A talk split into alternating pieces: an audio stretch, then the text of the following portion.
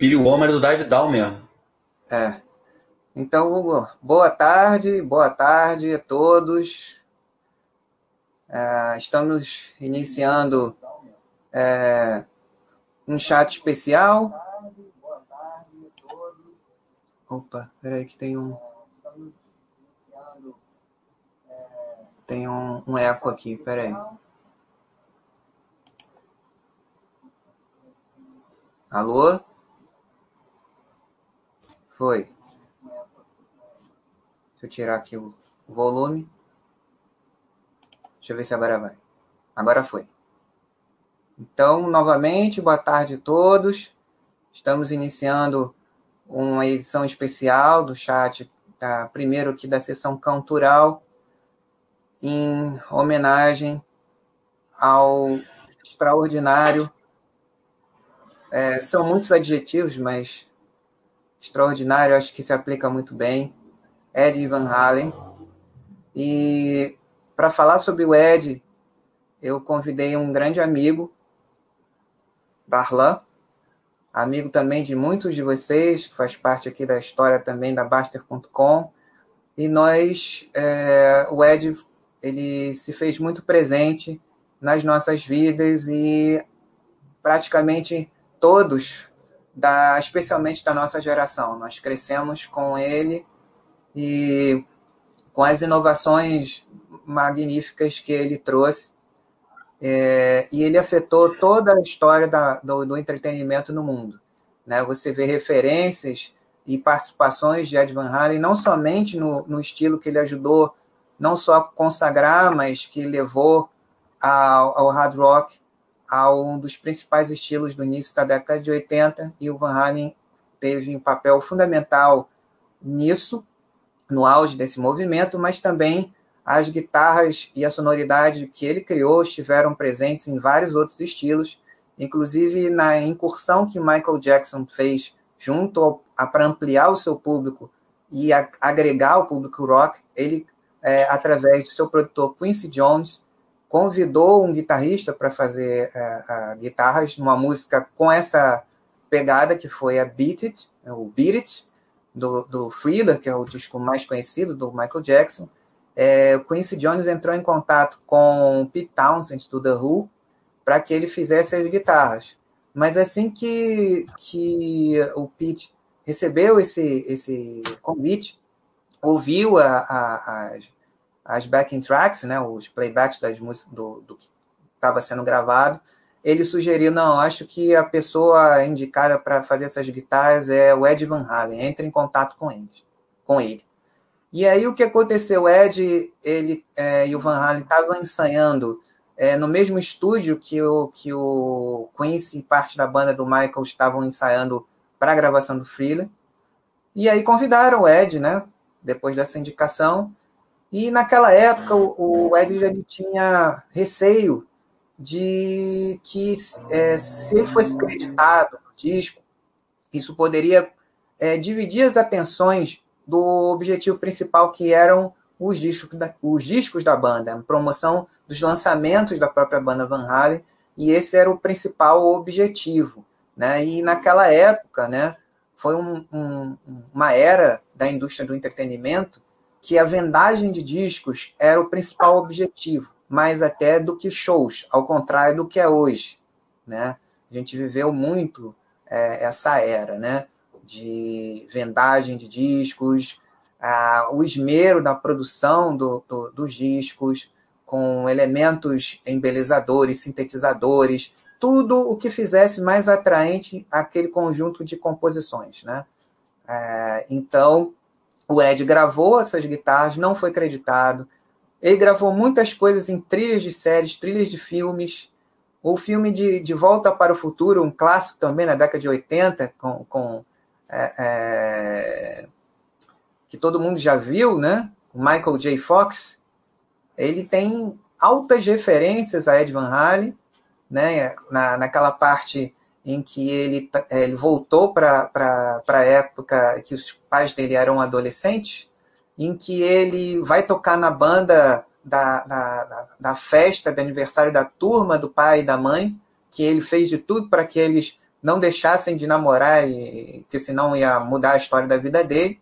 Ele começa tocando uma música do Chuck Berry, e no final da música do Chuck Berry, ele faz uma performance à la Ed Van Halen. O que eu descobri hoje à tarde é que alguns trechos incidentais do filme, o próprio Ed gravou as guitarras mesmo. Né? Ele tem um trecho do filme em que ele aparece fantasiado de Darth Vader para convencer o pai a, a encarar o, o, o, rival dele, que paquerava a, a, a, futura mãe do Martin McFly. Ele é, pegou um do pai e tinha alguns efeitos que o Ed Van Halen fazia muito bem, aqueles com harmônicos, que só ele fazia dinâmicas de harmônicos, né? O que o Hendrix fazia no início da, da exploração do, das possibilidades da guitarra elétrica, dos amplificadores, ele fazia feedbacks, ele fazia várias coisas, mas ele não podia, é, em 1968, 67 ou até 70, ele não tinha como fazer o que o Ed é, é, procurou fazer. O Ed tinha muito isso. Ele procurava novas sonoridades, ele pegava, comprava guitarra, tirava a ponte, tirava o captador e, e trocava, turbinava o negócio, pegava o amplificador, abria o amplificador, mexia no amplificador, né? E aí ele fez essa referência, ele confirmou a, a fontes é, é, tradicionais como TMZ, que realmente ele gravou essas, essa, esses músicas incidentais no De Volta para o Futuro. Essa do Michael Jackson muita gente já sabia. E uma série de outras que talvez ele tenha gravado também. Tamanha era a, a, a, a figura e a importância que ele, que ele teve reconhecidamente. É, é, que bom que ele, te, ele teve esse reconhecimento em vida e, e cedo, desde sempre, né? por toda a indústria do entretenimento, por toda a cultura pop. Então, uma coisa que em 78 ninguém fazia, que era uma, uma coisa considerada muito agressiva, muito pesada, é, ao longo da década de 80, em vários estilos, até de música pop, você tem referências a principalmente a técnica mais conhecida que ele desenvolveu, que já existia antes dele, mas ele levou a níveis é, é inimagináveis, que é o two-handed tapping, né, que é tocar com as duas mãos no, no na escala da guitarra para ganhar liberdade. E que ele, ele criou essa técnica, ou desenvolveu essa técnica, que já se fazia antes dele, não com o objetivo de ser o, o hiper virtuoso do instrumento. Ele não, pelo contrário, ele sempre buscou algo que facilitasse, tornasse mais confortável ele expressar as ideias que ele ouvia aqui e sentia. Era esse o objetivo dele. Né? com todas as mudanças técnicas, com a coisa do, dos amplificadores, dos efeitos, tudo o objetivo dele era tornar possível o que ele sentia e o que ele gostaria de, de expressar através da musicalidade extraordinária dele. Um pouco que uma coisa que pouca gente sabia é, e que depois eu vou abordar é, um pouquinho mais, vou deixar o Darlan falar um pouquinho, é, é que o, o, instrumento que o, que o Ed realmente estudou de forma é, é, sistemática e formal foi piano. Ele estudou piano é, durante 10 anos na Holanda. Então, esse instrumento realmente era o instrumento que ele teve educação formal. O resto ele foi aprendendo depois. Mas isso aí a gente continua daqui a pouco. Darlan, pode falar um pouquinho aqui para nós sobre o que o Van Halen representou para você, e, enfim. Ah, boa tarde, pessoal. Boa tarde, boa noite, né? são seis e meia, né? É, meu nome é Darlan, né? É, bom, o Cenezeu fez uma introdução aí, dá bastante detalhada aí, né, do, do que o Van Halen representou, né, para a música. Eu falo muito mais do que assim, eu sou um fã de rock, mas o acho que o Van Halen ele extrapolou isso, né? Ele foi além. Não é à toa que ele fez essa participação é, na música Billy do Michael Jackson, que é uma música das mais famosas do Michael Jackson, né? É, criou formas de tocar guitarra que antes nunca havia sido feito, né? O Cenezino citou aí o tapping, né? Se você pegar aquela música Eruption, né, do primeiro álbum do Van Halen, aquilo ali era tipo assim, aquilo definiu o que, que era a forma nova de tocar, né, do metal que influenciou é, toda uma geração, né? É, eles pegaram o, Van Halen, basicamente, na minha, na minha, na minha visão, eles influenciaram o movimento do, do gun rock que surgiu lá na Califórnia, foi tudo baseado em cima do, do Van Halen, né? Óbvio que teve tem coisas de Aerosmith, tem coisas de Led Zeppelin, óbvio, a influência é muito mais ampla, mas foi o Van Halen que foi o, o símbolo desse movimento que estourou de uma forma absurda no mundo inteiro, né? Uma vez a gente estava até conversando, né, Cerezino? Bandas que antes influenciaram Van Halen passaram a ser influenciadas por esse movimento que estourou nas rádios e tudo, né? Você pega aí o, o Kiss. O Kiss ajudou o Van Halen no começo a gravar a primeira demo, né? Com o Gene Simmons lá, ajudou o, Van Halen a gravar, abrir um show Kiss pro Black Sabbath. E se você pegar a década de 80, Ozzy Osbourne, a carreira solo dele foi toda modificada para se adaptar a esse novo movimento.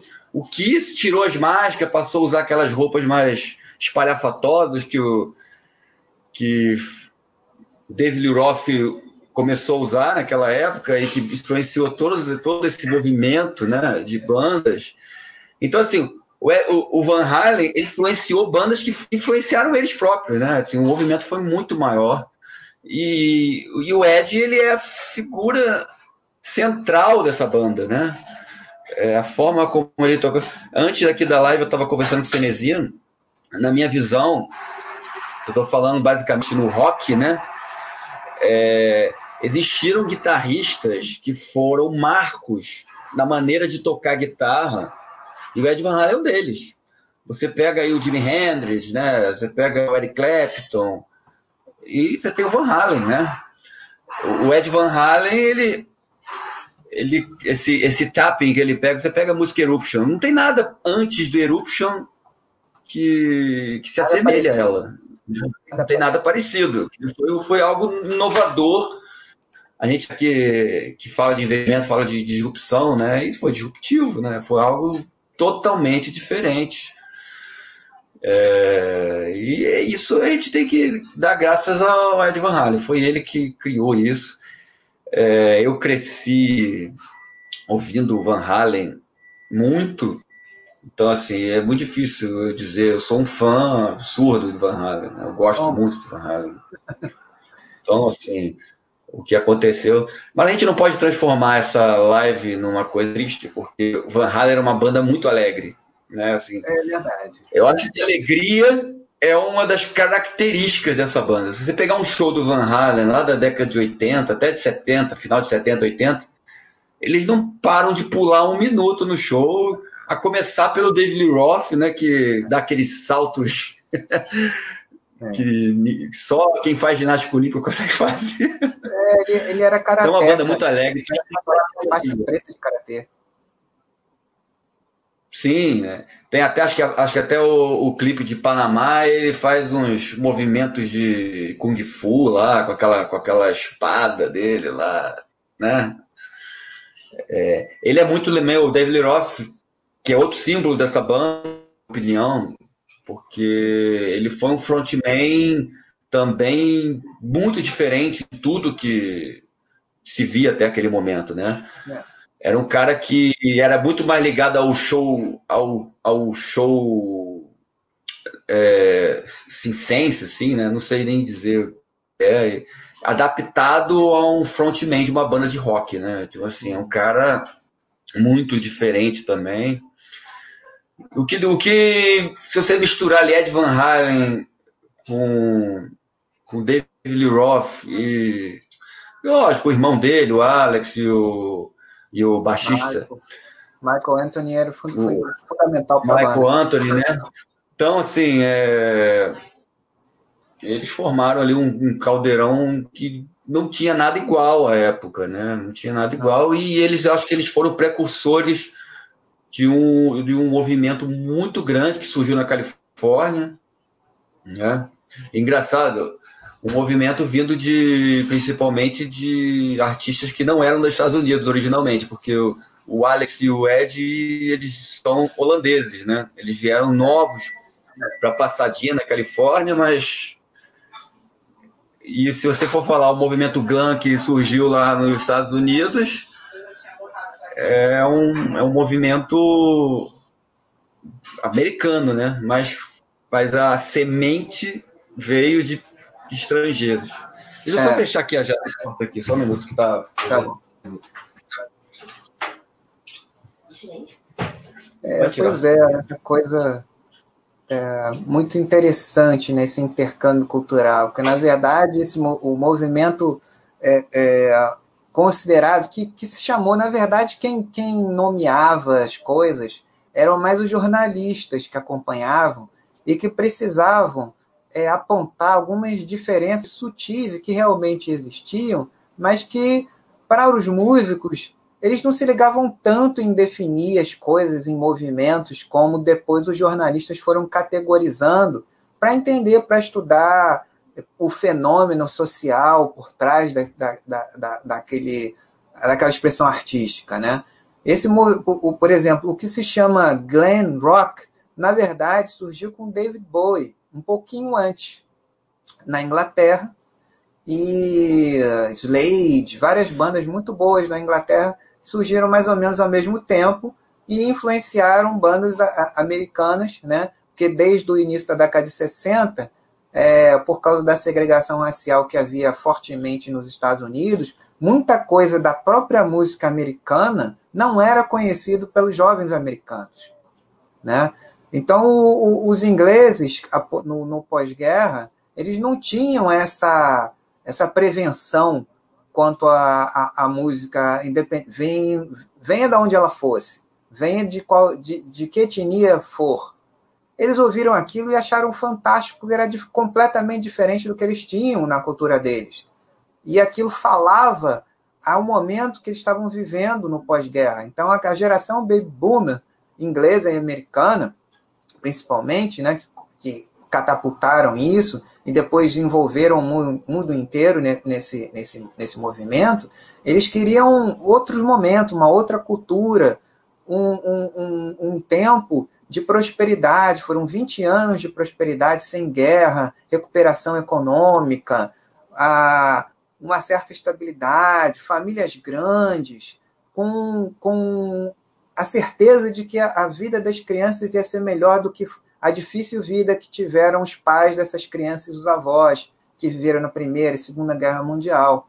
Então é, era um, era um período muito positivo, e esse período positivo ele ensejou mudanças. Então, já que a gente tem estabilidade, a gente pode é, tentar ser diferente do que os nossos pais foram, a gente pode desbravar outros caminhos.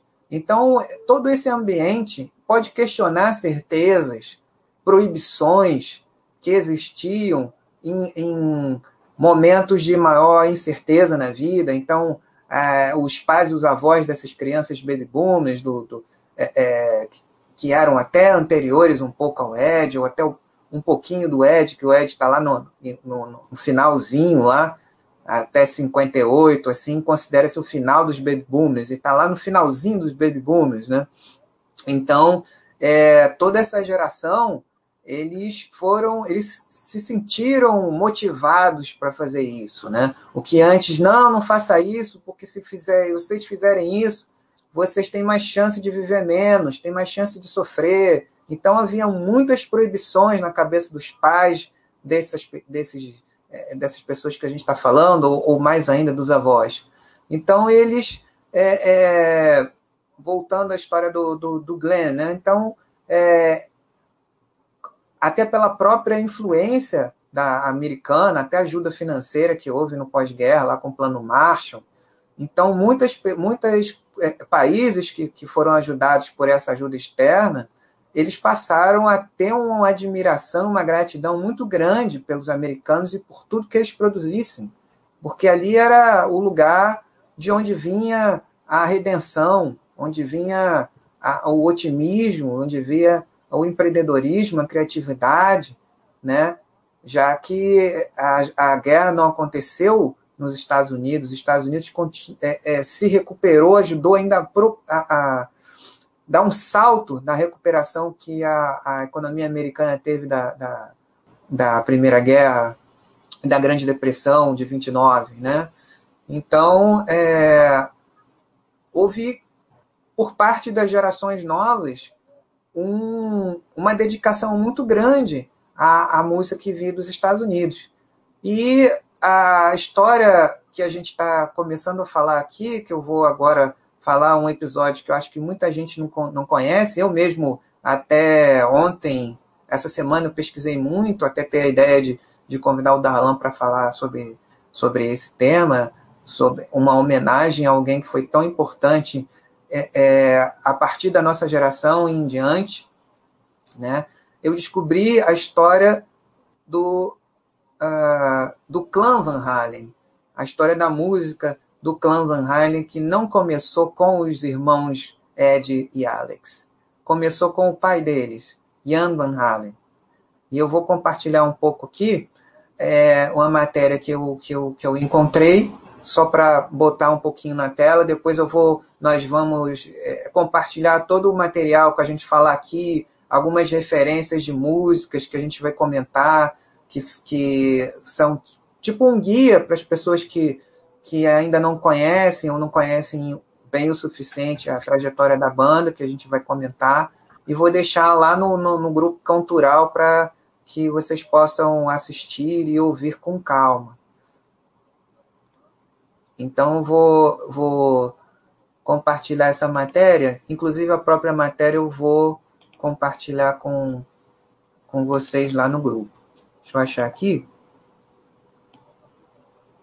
Aqui, só para vocês verem também como era o pai dos meninos, né? Menino hoje, um menino que, que infelizmente se foi aos 65 e outro menino de 67. Aqui uma foto dos dois, do, da família, na viagem de navio da Holanda para os Estados Unidos.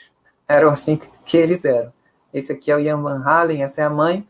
Né? A mãe deles é de origem asiática, da, é, da Indonésia, é, no período em que Ian Van Halen, logo a, no, entre o, fi, o final e o término da Segunda Guerra Mundial, ele, ele tocava é, é, ele foi servir, né? Ele foi convocado, né? É, antes, antes disso, eu vou, eu vou falar um pouquinho mais sobre ele. Isso aqui é ele com o Ed em, no início da década de 80, quando é, celebrando o sucesso do filho e, e, daqui a pouco eu conto uma, um, algo que eles fizeram todos juntos. Né? Esse aqui é o Jan Van Halen com o filho. Então, um pouco da história dele, né? Ele nasceu na Holanda em 1920 e começou a se envolver com música muito cedo. E antes de, de chegar aos 18 anos, ele já era considerado um mestre tanto no clarinete como no saxofone. Né? Desde essa época, na década de 20, ou a era do jazz, né? a, o período entre guerras, em que os Estados Unidos já eram, na prática, a maior potência do mundo, economicamente falando, mas é, é, em termos de influência política ainda havia uma grande é, influência da Inglaterra e das grandes potências europeias. Né? Então, a, na prática já era, mas o, ainda havia uma resistência de reconhecimento, mas artisticamente já chegava através do, do, do do, uh, dos discos, né? Que eram acetatos, discos pequenos, com duas faixas de cada lado, geralmente três minutos cada uma, né? Geralmente, e o jazz era a música pop americana, era o swing jazz, aquele, aquelas grandes bandas com música dançante, né? Que, que, que os jovens dançavam na época. Então, esse som influenciou Ian Van Halen e ele, ah, antes dos 18 anos, já era considerado um mestre do clarinete e do saxofone. Lembrando que o clarinete, nessa, né, nessa época e ao longo da década de 30, né, ele, ele, ele, ele nasceu em 20, é, mais ou menos em 34, 35, né, um, um, um músico que foi muito famoso mundialmente foi o clarinetista Benny Goodman, que tinha uma banda maravilhosa, que inclusive quem, quem gosta de jazz e tal, como eu adoro, é, certamente já viu falar do baterista da banda dele, o Gene Krupa, que influenciou muita gente também. Muito, muitos bateristas de, de rock não haviam é, é, professores de bateria rock. A maioria dos bateristas dos anos 60 e 70 que tocavam rock, eles começaram tocando jazz. Né? Então, voltando à história do Ian. Ele foi convocado, como uh, muitas jovens da idade dele, para a Segunda Guerra Mundial. Ele foi convocado aos 19 anos, quando uh, iniciou o grande, o grande conflito. Ele se alistou na Força Aérea da Holanda, mas é, logo depois, é, em maio de 1940, a Alemanha nazista conquistou a, a Holanda, né? a pequena Holanda, em apenas cinco dias. Então, todos que estavam alistados é, é, para defender a Holanda tiveram que, de alguma forma, é, colaborar com os alemães. Né? Então, ele, o Jan Van Halen, pela excelência musical dele, ele passou a maior parte do serviço dele durante a guerra, como muitos músicos, tocando para animar as tropas. Né? Então ele tocou, basicamente, teve que tocar música de propaganda nazista, né? porque senão matavam ele, simples assim. e aí ele, no meio da confusão que é a guerra, né? ele acabou viajando para a Indonésia que era uma colônia holandesa, e ele viu, disseram para ele que era mais uma, um local onde ele podia prosperar profissionalmente e desenvolver a carreira dele, né? E foi justamente num desses shows que ele conheceu a mãe dos meninos, que é essa aqui, que tinha sobrenome holandês também, né? E aí é, ele se tornou fã dos garotos. Né? O Alex Van Halen, né? que nasceu em 1953, e o Ed, que nasceu em 1955. Né? E aí eles né, voltaram, obviamente, para a Holanda. Os meninos nasceram na Holanda, né? a guerra terminou em 45. E é, a mãe dos meninos soube que alguns membros da família dela haviam emigrado para os Estados Unidos e estavam na Califórnia e que lá a vida era melhor, tinha mais oportunidades, a, a Europa inteira estava muito mal, muito destruída e lá era, como ainda é, um, um, um estado muito vibrante, dos mais importantes do, dos Estados Unidos. Então resolveram todos é, é, irem para lá. Mas a vida de um músico não era fácil naquela época e continua sendo difícil hoje em dia. Então, Ian Van Halen, para ajudar a, a, a, a, que a família fosse de navio para os Estados Unidos, ele trabalhou uh, durante toda a viagem, tocando nas bandas do, do, do, do, do navio. E assim ele ajudou a, a, a pagar a viagem para os Estados Unidos da América. Né? Então, eles, eles fizeram essa viagem em 1962, quando o Alex, que era o mais velho, tinha nove anos, né? E o Ed, sete. É, essa é a idade que eles estão aqui, é, tem aqui nessa foto. E aí eles foram para Pasadena, né? Que foi onde eles, é, onde ficava a família da, da, da mãe dos meninos. E a partir daí eles, ele tocou como, como é, muitos músicos né, na, na, viviam, né? A maior parte dos músicos, e naquela época ainda era mais é, é, isso era mais comum do que hoje, né? A música era feita em pequenas boates, pequenos clubes, não só de jazz, mas mesmo qualquer estilo, né? Só depois dos anos, no final dos anos 70 e principalmente de 75 em diante, é que foi se estruturando o mercado da música a, em torno também de grandes eventos locais, regionais, nacionais e até internacionais, grandes shows, grandes festivais, de uma forma mais é, é, é, comercial, mais estruturada como business mesmo. Então, mas a maior parte da música ainda continua é, sendo feita em lugares menores. Então, o Ian tocava muito, se dedicava muito, ensaiava muito.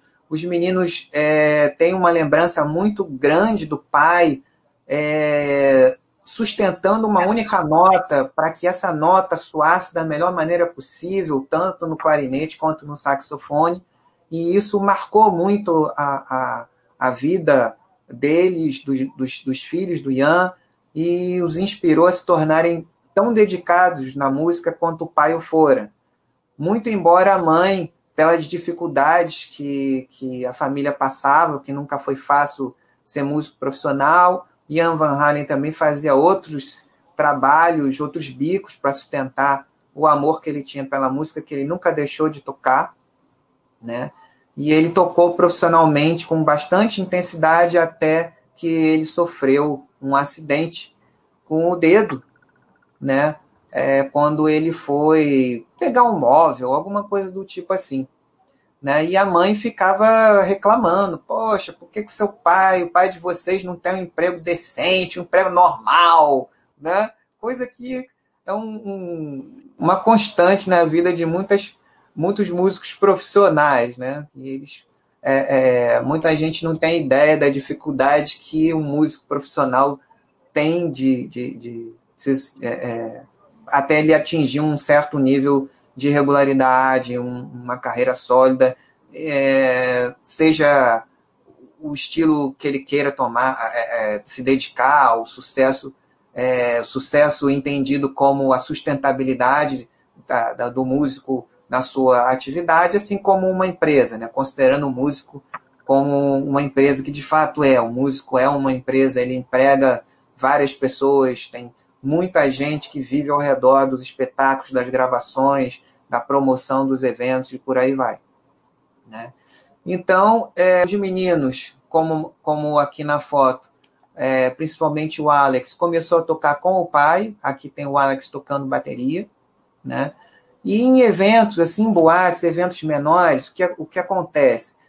Ali a, a, intenção é entreter o público. Então você tem, no mesmo, ao mesmo tempo que tem, tinham na, na, na cultura de clubes da, da Califórnia, seja ela de qual estilo, eram espetáculos de variedades ao longo da noite, né? Então você tinha uma banda que tocava, em seguida vinha um comediante, vinha show de, de, de, de dançarinos, é, em algumas boates, até assim, digamos, né, strip e tal.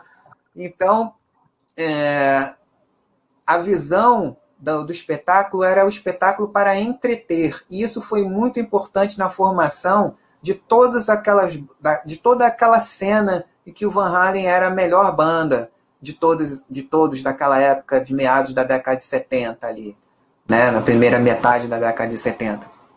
Eles tinham isso em mente, vamos entreter o público, nós fazemos parte de um grupo de, de, de artistas que vai fazer com que as pessoas permaneçam na casa, frequentam essa, frequentem essa casa, e esse era o objetivo. Né?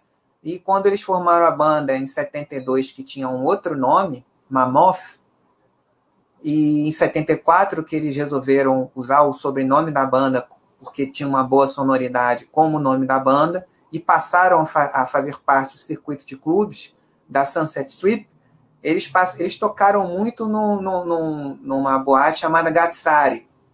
O Gatsari ele tinha uma visão diferente, inovadora para para sua boate, né? E que ele tinha lá é, dançarinas e tal, né? Strips e tal, além de comediantes e tal. E, e a forma como ele agitava o ambiente formou o tipo de show que o Van Halen desenvolveu muito mais ao longo do, do, dos anos, né? Mas essa é a origem do, do da, da música na, na história do, do, do Van Halen. E essa, esse background do Ian, de buscar a perfeição do som, de não ter medo de errar, foi fundamental na, na história do Ed. Né? Ele sempre procurou encontrar formas de tornar mais confortável a criação do som que ele buscava. E ele nunca teve medo de errar. Ele usava o erro para criar algo diferente, algo completamente diferente do que a gente vê hoje. Hoje é tudo editado, tudo tem que ser perfeito, tem tem autotune para qualquer coisa, até para voz, até ao vivo tem. Né? E uma coisa que se perdeu é a, a, a característica da, da, da, você tomar risco na hora de inovar, não ter medo de, de, de fazer algo estranho, diferente, e a partir daí criar música. Né? Para terminar esse capítulo é, inicial do, do, do, Ed, em 1982, né, é, a gravadora, né, dado o grande sucesso comercial que a, que a banda estava conseguindo, pressionou a banda a gravar um, um, um, disco e lançar dentre aqueles que faziam parte do contrato né, que eles assinaram com a Warner Brothers. Então, como eles normalmente gravavam é, depois de tocar várias vezes ao vivo, né, material próprio que eles iam criando ao, ao longo da, das turnês, eles, eles, tá bom, vamos lá, a gente tem que entregar o material no disco, então eles resolveram gravar um disco de covers. E aí o David Roth, que ficou muito amigo do Ian Van Halen, resolveu propor aos meninos, os meninos dele, ao Ed e ao Al, por que, que a gente não chama o pai de vocês e a gente grava um, uma música ao estilo que o pai de vocês domina tão bem? E, aí eles aceitaram, pô, boa ideia, vamos gravar. Então eles gravaram um, um, um standard né, de, de swing chamado Big Bad Bill e Sweet William Now, né, que está no disco Dive Down, de 1982. Né? Todo esse material que a gente vai falar aqui, é, eu vou deixar no, no, no post né, é, dedicado ao chat que a gente está fazendo agora. Então é isso por enquanto. Vou deixar o Darlan comentar um pouco.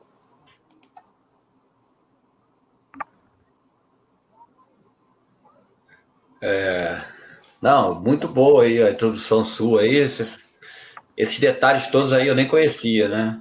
Mas tem umas, umas curiosidades aí que você não colocou que eu posso até informar, né? Antes Boa, dele, antes da banda, banda ser formada com o David Lee Roth, com o Michael Anthony e tal, eles eram um trio, né? Era o Alex, o Ed e o, o, baixista eu nem lembro quem era. E quem cantava era o Ed Van Halen. Até que o irmão dele, né, o Alex, chegou e falou: Cara, Ed, você é um ótimo guitarrista e tal, mas como frontman não, não tá pegando, não. Você precisa de alguém. De alguém aí mais. É, com pose de, de frontman de verdade, né? E ele já. E, o, e nessa época o David Lee Roth tinha uma banda também. eles tocaram juntos em algum, em algum local. E o Alex falou: por que, que você não chama o, o David para ser o frontman? E aí foi que eles se formaram.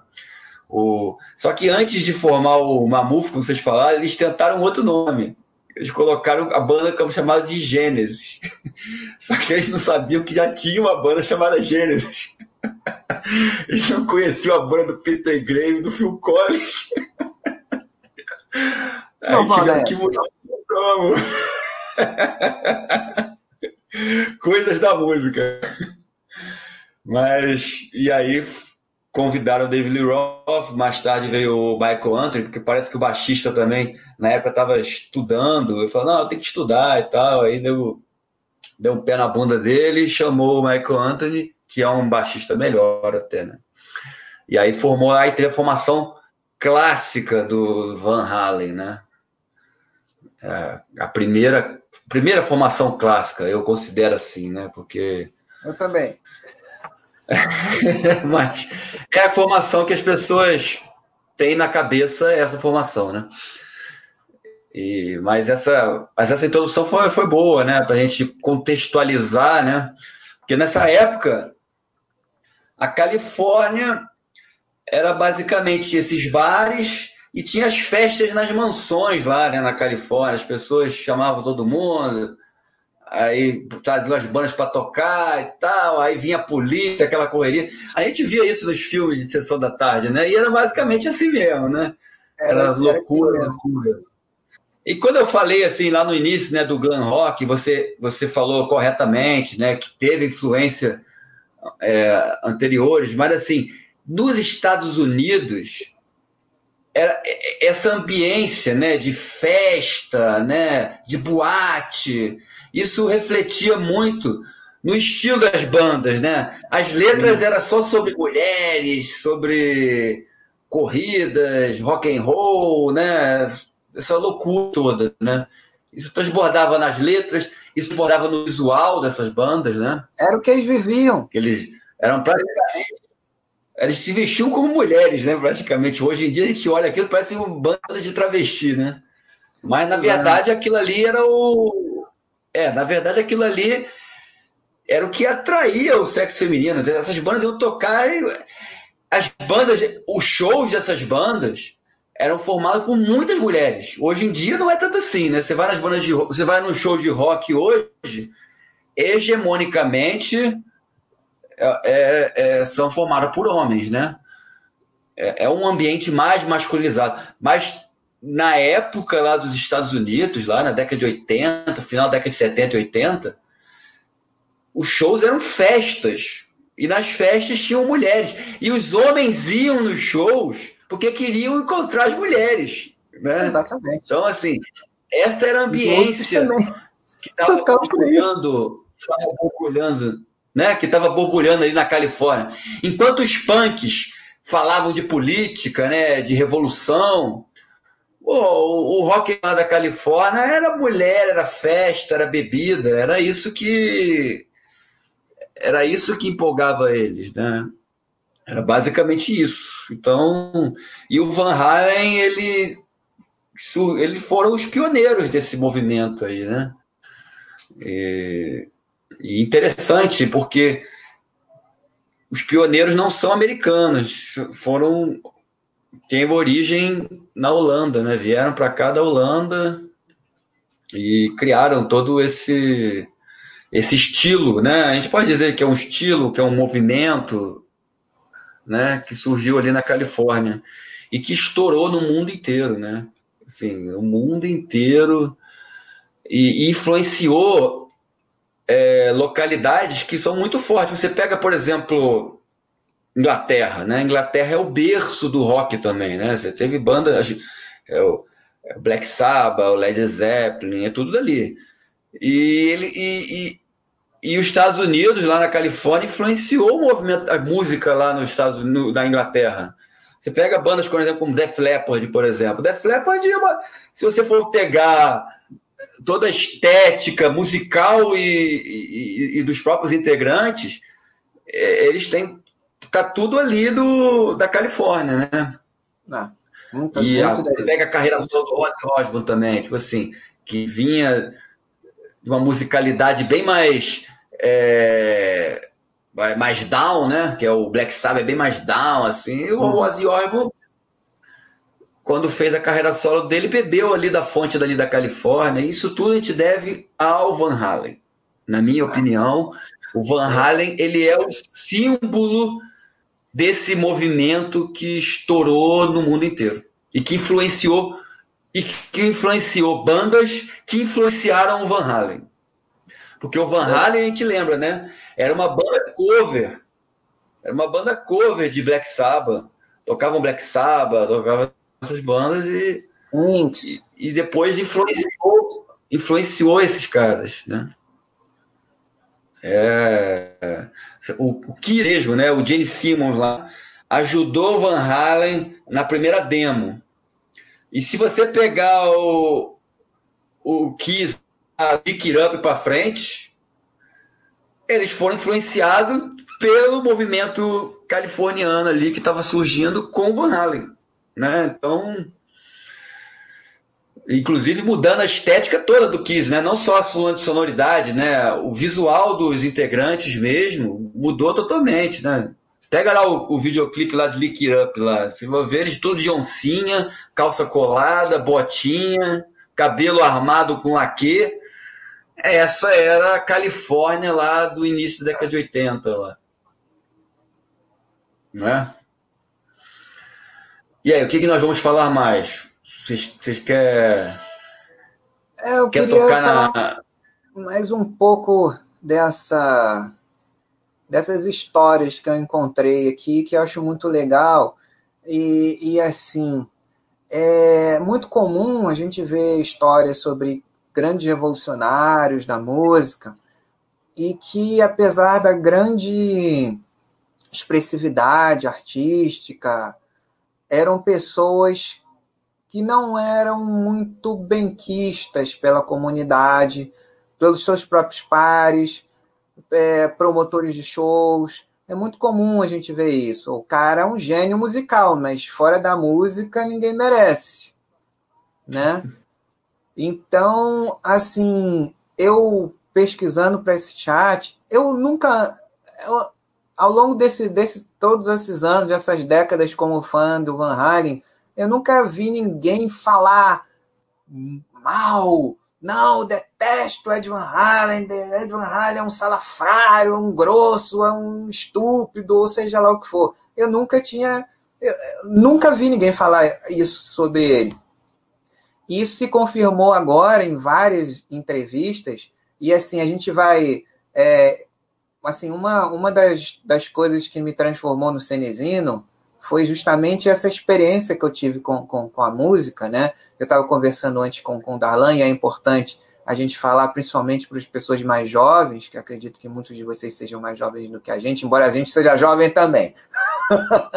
é, a experiência que a gente tinha com, com a, a arte, com a música, de ouvir, de parar tudo para ouvir um disco que a gente tivesse é, conseguido comprar, um LP, ou uma fita cassete, ou um CD no início da década de 90, a gente parava tudo que a gente estivesse fazendo. Nós íamos, de fato, ouvir música. E nós ficávamos ali uma hora, duas horas, três horas, seja o, te o, o tempo que a gente quisesse ficar ali. Então, a gente ficava ouvindo é, o que fosse, seja fita cassete com uma bis letras traduzidas com as letras, ou o, o LP, ou CD com encarte com as letras, né? Então, esse, esse, esse que vos falo aqui ficava acompanhando é, a, a, as músicas, lendo os encartes com as letras, mas só que eu sempre quis saber quem é que gravou essa música, quem produziu, em qual estúdio, né? E, e para quem eles agradecem, quem eram os empresários, eu sempre tive essa curiosidade em saber como, como esse produto está aqui na minha mão, que foi tão difícil de conseguir, foi produzido. Né? É importante que vocês é, mais jovens tenham ideia da relação que a gente tinha com, com, com a arte, como a arte é importante para a gente poder, é, é, primeiro, conhecer as nossas emoções, né? Porque principalmente o, o, os homens na nossa cultura, eles não, eles ainda não têm. Agora, obviamente, melhorou bastante, mas não é uma coisa estimulada a expressar o que você, as suas emoções, aquilo que está dentro de você. E muitas vezes a única maneira da gente conseguir expressar alguma coisa com facilidade é se emocionando com uma música que foi feita por, por um artista que a gente goste. Né? Quantas momentos da vida de. Isso aí todo mundo sabe. Quantos momentos da vida de vocês é, tiveram uma trilha sonora que vai te lembrar uma coisa, um evento na, na sua escola, a primeira vez que você é, se apaixonou por alguém, o que, que você ouvia, qual música remete a essa lembrança, né? E vários pontos importantes da nossa vida, da nossa adolescência, da nossa vida adulta, a, quando a gente se formou, o que, que a gente ouvia, né? E por aí vai, ao longo da vida, né? Então é, é muito importante essa, esse ritual de escuta também para treinar a atenção que a gente tem nas coisas que a gente faz, além desse, desse aspecto da emoção, que é importante é, é, fazer esse, esse parêntese aqui, né? E, e falar para vocês da, da importância que é na formação né, é, da gente, a arte, e, a, e também o fato do, do foco da, da atenção e valorizar aquilo que a gente tem. E outra coisa também muito importante nesse universo de informação e estímulos que a gente tem. Uma coisa que o Baster sempre fala aqui, e eu também repito muito isso: excesso de informação desgasta e você não tem nenhum aproveitamento. É melhor você selecionar poucas coisas e se dedicar mesmo como a gente fazia, porque era porque não tinha opção, era difícil demais de achar as coisas. Então, quando a gente achava uma coisa que a gente descobria indo em umas pequenas lojas específicas de, de rock, principalmente, a gente conhecia ali dentro da, da loja, colocavam para tocar e a gente ouvia, meu Deus, isso é maravilhoso, olha quanto que é. E a gente levava e pagava o que fosse, porque não ia encontrar em outro lugar, dificilmente ia encontrar algo parecido. E, a gente dá um valor enorme àquilo, também por, por esse aspecto, né? E a gente se dedicava a isso, e a gente absorvia isso de verdade. A gente fazia amizades, né? Que duram dessa época de fãs que, que, de música como a gente era, que frequentavam os mesmos espaços, amizades muitas vezes que duram até hoje, né?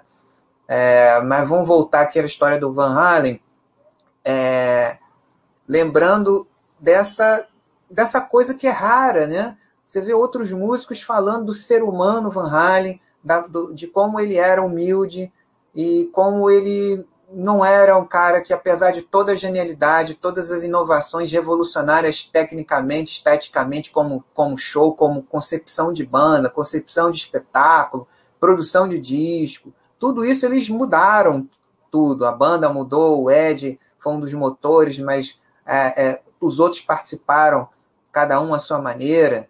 E você vê o Ed era tão especial que ele conseguia chamar atenção, mesmo com um frontman genial como era o David Lee Roth no, no início da banda, dando aqueles saltos, né, com aquelas performances magníficas, mas todo mundo ia no show para ver o que, que o Ed ia aprontar naquele, naquela noite, né? E voltando a falar dos depoimentos, né, é, eu vou depois compartilhar essa, essa, essa é, matéria com vocês também, para vocês puderem ler, possam ler com mais calma.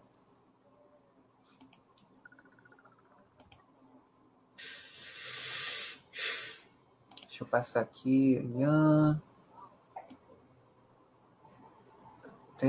Aqui. Uma um, vou mostrar a matéria e vou comentar um pouquinho, porque senão a gente não para de falar aqui. É muito legal isso. Essa homenagem de alguém que merece todas as, as honras, todos as, eh, os tributos que se possa fazer. Deixa eu ver se aparece aqui. Ah, aqui.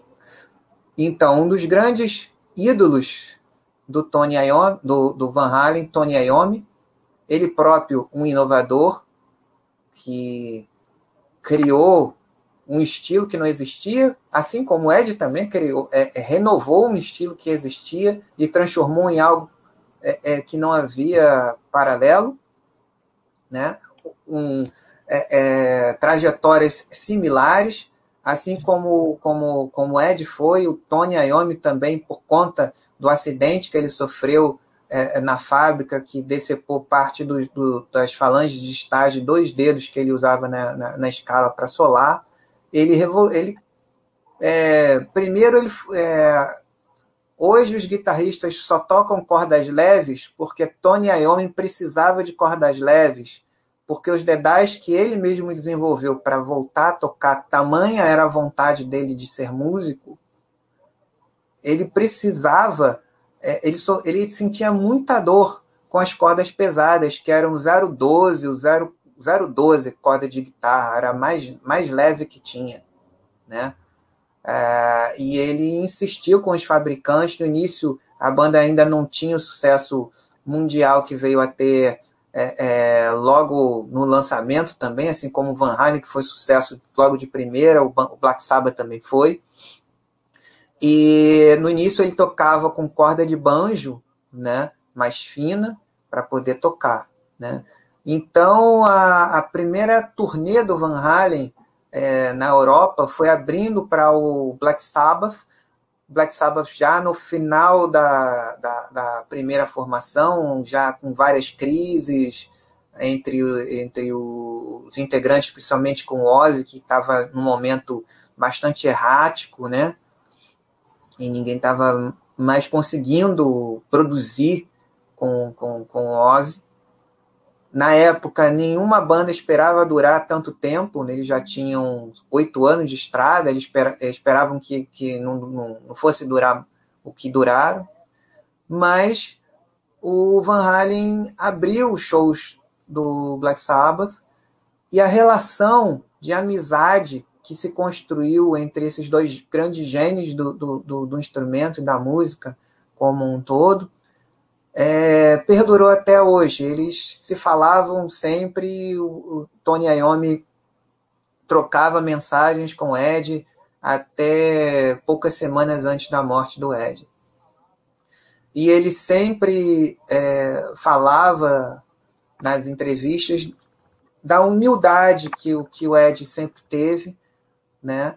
É, é, de mostrar o que ele fazia, de perguntar para o Tony como tocava determinadas músicas que, que o Ed adorava do Black Sabbath, e o, e o Tony mostrava para eles, não, não é exatamente assim que eu faço, é, é assim, mostrava para ele, e ao mesmo tempo o Tony, ele, ele ficou, como todo mundo, né, na, em 78, era algo quase de outro planeta, o que o Van Halen fazia. Era completamente diferente de tudo que existia não, é, é, não somente o que o Ed trouxe na, na, na guitarra elétrica, todas as inovações é, é técnicas e artísticas, né, o uso de harmônicos também, que ele usava dinâmicas de harmônicos, né? como eu estava falando com, com o Darlan, né? no início da, da, da guitarra elétrica, o Hendrix, por exemplo, ele outro gênio que mudou tudo, né? A guitarra antes era um instrumento exclusivamente de base, né? Você tinha a, solos eram muito curtos, né? Mas era era um instrumento de base e, e de fato 90% da, da, da, da, do tempo da música o guitarrista está fazendo base. E esse é uma, uma um, um, um, talento que muita gente é, esquece de, de observar que o Ed era um gênio como guitarrista rítmico. Né? Os riffs que ele criava, eram geniais, né? inovadores também, tanto quanto foram seus solos. Né? E é, é, é importante também é, salientar é, essa, essa característica e essa vontade que o Ed sempre teve de aprender, de aperfeiçoar o que ele fazia, criar novas coisas. E isso aproximou e, e solidificou a amizade que ele tinha com o Tony, que era um dos ídolos dele, né? Da mesma forma, eu li uma entrevista com o Steve Vai, que assim que o David Lee Roth saiu da banda porque ele queria mais espaço e montou a sua banda solo, o Steve Vai foi convocado para tocar na, na, banda solo do, do David Lee Roth, assim como um, super time que tocou com ele, Sheehan, é, uma banda super banda para tocar. Tocavam, obviamente, músicas do Van Halen, então criou-se aí um, umas certas faíscas inicialmente entre os dois, né? Mas assim que, que o Steve Vai teve a oportunidade de, de fato, conhecer e conversar com o Ed, ele ficou impressionado com da mesma forma que o Tony ficou, com a humildade dele, é, em conversar com outros músicos e com a personalidade que o Ed tinha, que o objetivo do Ed não, nunca foi ser o, virtuoso é, é, instrumentista que toca o que ninguém, nenhum outro guitarrista tem ou tinha na época condições de fazer. O objetivo do Ed como músico sempre foi, partindo do exemplo do pai, das dificuldades que ele viu o pai fazer, do que o jazz traz que o jazz abraça o erro e transforma o erro em algo genial, né? É, a imperfeição, que hoje no mundo que tudo é editado, tudo é perfeitinho. Na época, não, né? E o Ed valorizava isso, valorizava o, o risco, tomar o risco de, de fazer algo errado que, que todo mundo considerava ah, não, isso é um barulho, e não, isso não tem nada a ver. E ele usou isso, transformou em arte, né? E o Steve Vai conta uma, uma, um momento que os dois estavam juntos conversando, ele e o Ed Van Halen, em que o, o, estavam no estúdio do Steve Vai, o Steve Vai com a guitarra dele, com equalizada da forma é, é, adequada para ele tocar, o Ed to, pegou a guitarra do Steve Vai, tocou a guitarra do Steve Vai e não deixou de ser o Ed Van Halen. Continuou tocando é, é, é, de forma, da forma única, em que você ouve dois compassos e você já sabe que é o Ed Van Halen tocando, né? E acho que é isso que eu, que eu tinha para falar sobre, sobre essa parte. Eu vou passar para o Darlan novamente. É, não, o Ed Van Halen ele é extraordinário mesmo, né? É, eu, eu, li em algum lugar também, eu não sei dizer se isso é, ver, é, é, é verdade, né? Que o, o, grande disco, o grande álbum do, do Van Halen, né, que foi o 1984, ele foi todo feito pelo Ed Van Halen. Ele tocou a bateria, ele tocou o baixo, ele tocou tudo. Inclusive, eu acho que isso foi um dos motivos de ter começado as crises no Van Halen né? Dele ter pego e ter feito o álbum todo, só que o álbum foi o maior, um álbum de maior sucesso da banda, né? O 1984. É. Então ficou difícil de das críticas é, falarem tão alto, mas logo em seguida a banda se desfez com o David Lee Roth já formando a, a banda com o Billy Sheehan, com o Steve Vai, né? Aparentemente ele já estava ele já estava gravando esse disco é, é, meio que escondido da banda Van Halen, né? O David Lee Roth já estava indo nessa por causa desses entendimentos, né? Nessa época também o, Ed estava pisando fundo nas drogas, na bebida, né? Todo mundo. Esse, é, mas o Ed, o Ed muito, né? Ed mas todos, todos, né? todos, tá lá, é. todos. O David Lee Roth também não era fácil, não. Sim. Agora é engraçado que o, quando o David Roth saiu, né? E entrou em 85, entrou o Sammy Hanger, né? O para mostrar a genialidade do Ed, né? Ele começou a abusar mais dos teclados, né? Ele começou a usar muito. Se pegar o 5150, na minha opinião, na minha opinião, é o melhor álbum do Van Halen. É o que eu mais gosto. Na minha opinião, é o melhor álbum. Eu sei que eu sou minoritário nessa, nessa questão. E, o, e nesse álbum, o Ed Van Halen tocou muito teclado. E tem shows, se você pegar uns shows deles aí, o, muitas das guitarras, porque o Sammy Hanger já tocava muito guitarra também, porque na carreira solo, o Sammy Hanger, ele, na carreira solo dele, já estava consolidado, a carreira solo dele, ele, ele era grande nessa época. Eu acho até, isso aí, eu vou abrir um parênteses aqui, que eu acho que o Sammy Hagar ele, ele é muito pouco lembrado. Ele é lembrado como o vocalista do Van Halen, mas ele antes do Van Halen ele já era grande. E ele largou a carreira solo dele para entrar no Van Halen. E ele já era grande. E você que gosta muito desse negócio de empresa, né? O Sammy Hagar, ele falava que quando ele entrou no Van Halen, ele passou a ganhar menos. Porque antes ele era uma banda grande e ele não tinha que dividir dinheiro com, com todos os integrantes, porque era só ele e músicos contratados. E quando ele entrou no Halen, ele teve que ganhar menos. E, inclusive, você que gosta muito negócio de empresa, né? Empresarialmente, ele, ele, ele até criticava muito o Van Halen, que o Van Halen gastava muito dinheiro.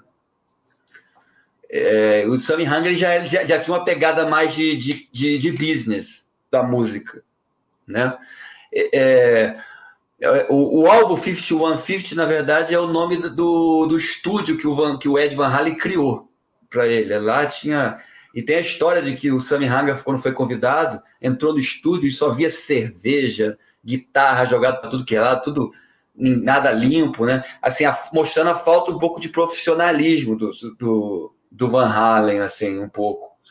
E o Sammy Hanga, ele, ele ajudou muito nessa parte. Por exemplo, o Sammy Hanga não bebia durante, durante as gravações. Todos os outros músicos bebiam, usavam drogas e tal. Então, assim, mostrava um posicionamento muito mais profissional do Sammy Hanga. E, assim, é... o Sammy Hanga, é... eu acho que ele é muito menosprezado também no Van Halen. Porque se você pegar o Van Halen antes dele pós ele, a influência do Sammy Hanger é nítida na musicalidade do. Sem, sem obviamente, o Ed Van Halen não perdeu o brilhantismo dele. Mas você pegar as letras, você antes as letras com o David Roth era mulheres, aquela coisa do do, do rock lá da década, de, da década de 80 lá na Califórnia. O 5150 já você pode pegar até o nome das, das músicas tem muito amor na música, muito love, né? Love Walks In, né? Why Can't Be This Love, assim, é, mudou um pouco a, a, a, as letras, a melodia, o teclado passou a ser muito mais presente e o Ed Van Halen tem o, o papel principal nisso daí, até porque o Sammy Hanga é, também tocava muito guitarra, né? Tocava muito guitarra, então ele podia fazer. O, o, Ed podia ir para o teclado que o Sammy Hanga dava conta do recado lá, entendeu? Ele dava conta do recado na, na guitarra. Ele era um, um, um, bom, um bom, um bom guitarrista, né? E, mas assim, o próprio Van Halen é, é, deu esse é, é, reconheceu isso. Tanto que eles tocavam músicas da carreira solo do Van Hanga no, no, no shows. É, tocavam, tocavam músicas do, do, carreira solo do Sammy Hanga nos shows do, do Van Halen, né? E assim, a influência é tão grande que quase que o Van Halen mudou de nome. E eu, as pessoas não queriam. É, é, achavam que assim, o David Roth tinha muita importância e que o Van Halen nunca seria o mesmo sem o David Roth. E eles queriam botar o nome para Van Hager. Mas o próprio, o próprio Sammy Hanger, com uma visão de business, falou assim: não. Não. Vamos tocar Van Halen. Eu tô Halen. E aí eles vão de uma marca Van Halen para criar uma outra. É um desperdício. Então, assim, tá o Sammy Hanger ele tinha, ele tinha sensibilidade de business muito forte, assim, sabe? Que.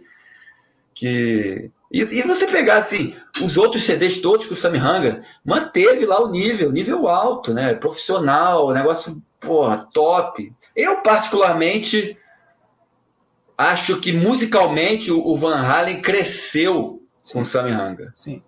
Tá? É óbvio que o Sammy Hagar não tinha aquela presença de palco do David Roth, que também eu acho que poucos na história tiveram, assim. É. É. Mas, assim, se você pegar um CD para ouvir, né, cara, é, o Van Halen com o Sammy Hagar é um é, um, é uma banda fantástica, assim, ah. né? Eles, eles misturaram o, o, o misturaram é, a, a, o brilhantismo do, do Ed, né?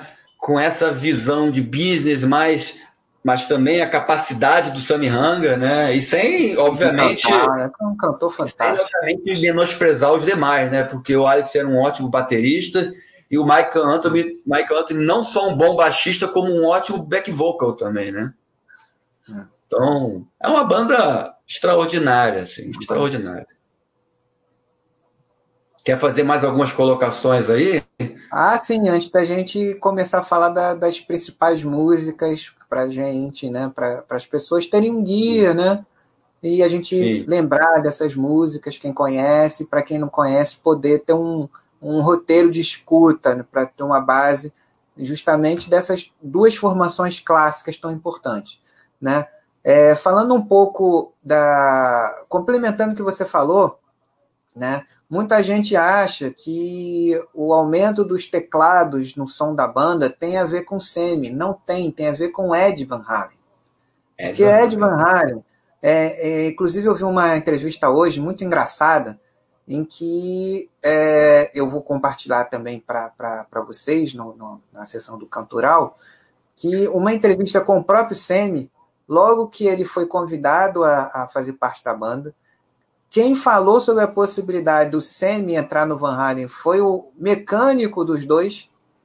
Os dois tinham Porsches, porque o Semi ele, ele tinha grandes hits é, nos Estados Unidos, como o Darlan falou. Ele vendia muito oh. disco, fazia muito show.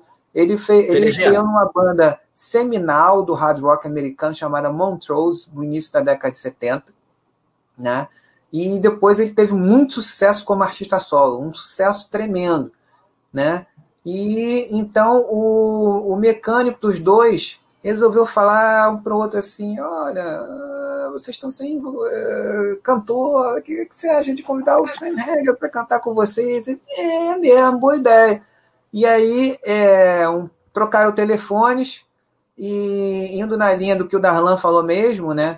A forma de trabalho do Ed era uma forma bastante espontânea, né? Que foi o background que ele viu com o pai em casa, tocando, é, é, aperfeiçoando a sua arte, e comprometido com aquilo e com o sucesso, né? Não, não tinham só os shows, é uma vida muito dura. Você ficar meses sem saber onde você tá, que horas são, quando você vai voltar para casa, e show, entrevista, estúdio, ninguém tem noção de como é dura essa vida. Então a pessoa fica meio ah, sem noção sucesso, todo mundo quer você, você é maravilhoso, você é uma pessoa muito importante, é muito difícil lidar com isso, né? Então ele tinha uma vida assim, que ele dormia sei lá que horas, né? Quando dormia, né? E assim, o, o principal vício e que acabou matando Van Halen foi o tabaco, né? Ele e o irmão fumam muito tabaco, cigarro desses comum, é, é, é, legais, né? Que, enfim. E, e aí ele lembra que o Ed ligou para ele, era tipo 4h25 da manhã.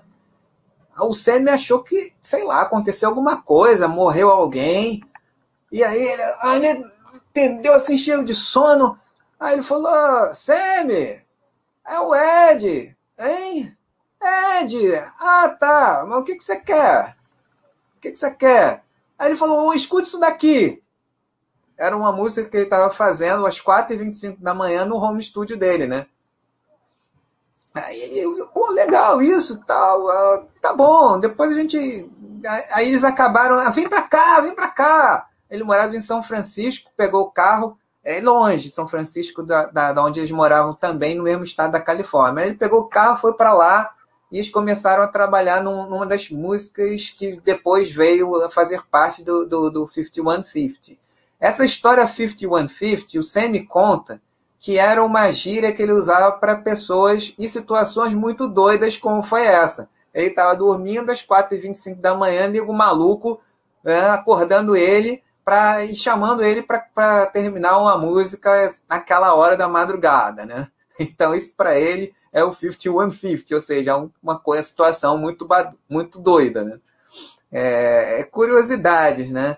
O método de trabalho é, dessa fase era muito interessante. Ainda nessa entrevista, o próprio Semi falando, eu vi ele falar, ele contando que um admirava o outro e um complementava o que o outro fazia. Né? Essa coisa de 1984, como eu falei no início, o Ed, o único instrumento que o Ed estudou formalmente era piano, estudou 10 anos de piano, então ele era pianista, ele sabia ler música, sabia escrever, sabia arranjar, ele tinha uma visão que o pai dele também, que tocava muito jazz, e jazz era uma orquestra, então ele tinha uma, uma visão grande. Para arranjo também o Ed tinha, né? É, ele queria ser baterista antes do, do irmão. É, é, ele queria ser baterista. Ele, logo que eles chegaram nos Estados Unidos, o Ed viu uma, uma, uma banda tocando Gladwell Over, que era uma banda rival dos Beatles ele viu uma bateria de rock, ele ficou impressionado. Eu quero, eu quero, eu quero ser baterista, o Ed, né? Então ele naquela vida americana, né? De ele saía da escola ou antes de ir para a escola, ele entregava jornal nas casas e ia economizando para comprar uma bateria. E aí ele comprou essa bateria, mas ele continuou com os clientes dele de, de, de entregar jornal, né? Ao invés dele voltar para casa. Aí quando ele voltou para casa, ele viu que o irmão estava tocando na bateria dele, que o irmão estava ficando bom. E aí que sobrou para ele a guitarra, né? E aí ele foi aprendendo a ouvir os discos e a tocar. Tecnicamente, ele foi autodidata no, na, na no, no, como é que se diz? Na acepção do termo, mas isso não quer dizer que ele não tenha tido uma. Ele teve uma formação musical, ele era pianista, sabia, sabia ler música, e desenvolveu a técnica dele dentro dessa visão de tornar mais confortável de tocar. Essa coisa de tocar com as duas mãos tem muito da linguagem do piano que ele também levou para a guitarra, porque era uma coisa que ele conhecia mais. E foi assim que ele foi desenvolvendo. Né? E na, no aspecto de composição dos dois, o Ed criava os riffs, criava, tinha ideias de arranjo, e o Semi compunha as melodias e escrevia as letras. E um influenciava o outro. Você vê, por exemplo, como o Darlan falou, né? a, as, as letras das músicas na primeira fase da banda eram aquele universo que eles viviam, né? O, Ed, o, o David Roth ele, ele tem letras bem interessantes dentro dessa temática da vida que eles viviam no Sunset Strip, né? Ele tem uma forma diferente de contar aquelas histórias, é engraçado. Ele tem uma via cômica muito grande, o David Roth, né? E com o sucesso do Van Halen, ele estava querendo meio que virar também apresentador, dançarino. Ele queria é, é, ter liberdade para ser um astro do show business americano, essa cultura do, do show business que o artista americano tem, acaba fazendo tudo. Ele dança, ele é comediante, ele canta, ele atua. E o Ed estava, o Ed, o, o David Roth estava nessa onda. Então o Ed começou com os teclados em 1984 e, e, e a estética de 85 para cá, em diante, até, até é, o início da década de 90, foi uma presença muito grande de sintetizadores, especialmente deste set, que foi o, o sintetizador e o piano é, é, elétrico que fez. É, quase todas as músicas tinham deste set, que era muito difícil de, de arrumar. Então, a partir daí, eles criaram uma nova sonoridade. O, o Semi era um músico muito superior ao que o David Roth jamais sonhou ser, como cantor também infinitamente superior, apesar dos méritos que o David Roth tinha, especialmente no início também, em certas técnicas, mas eles conseguiram, que o que é uma coisa rara, criar uma segunda fase ainda mais bem sucedida, até em termos de vendagem, do que foi a primeira, né? Uma coisa bastante rara. Então, para falar um pouco e deixar para vocês um, um guia é, de músicas importantes da carreira desse, desse gênio que criou essa banda maravilhosa, que influenciou e mudou não só a, as nossas vidas como, como crianças, adolescentes, pré-adolescentes né, na, na, na, década de 80 e mudou a cultura pop, a pop em geral. E então a gente queria agora passar para o Darlan para ele falar um pouco sobre as músicas que marcaram essas duas formações. Bom, beleza. Para dar um, para falar de, das das músicas mais marcantes do Van Halen, a gente podia ficar aqui 24 horas falando, não, é não Cenezino? Porque tem muito é, álbum, tem muita música. Tem cinco mais importantes, ou no máximo 10, né? Porque senão a gente não acaba nunca. Então eu vou, eu vou, dar, um, vou dar uma dica aqui. Eu vou falar algumas músicas dos principais discos, dessa, dessa, dessas fases com David Lee Roth e Sammy Hanger, que são as fases áureas deles, porque eu acho que vale a pena você pegar por disco, para pegar todas as todas as fases, porque cada disco tem uma história, né? Conta a história do Van Halen. É. Para não ficar tudo concentrado em poucos discos, é melhor pegar o espaçado nos discos. Então eu vou pegar os, as faixas principais dos discos e vou e se você achar que não, pode falar aí também, não, eu prefiro essa, não, boa aí ideia, fica legal. Boa ideia. Segue, segue nesse roteiro. Eles, se eu falar uma, você, não, eu prefiro a outra, e aí ele já pega não, então coloca as questão, duas. É, é, outra coisa, pessoal, a gente está tá falando aqui, e uma coisa que eu, que eu quero é, é estimular a, a, a, aqui na Cultural é justamente essa coisa de acabar com esse clube de gosto. Ah, eu gosto disso, isso é bom, não gosto é ruim. Né? A ideia, a ideia aqui que, e nessa sessão é justamente mostrar dentro do contexto que é, as músicas eram feitas para entrar dentro de um álbum, o álbum tinha um conceito, aquele conjunto de músicas ali não está ali aleatoriamente, né? E é mais no sentido de, da importância dentro da, da história da banda.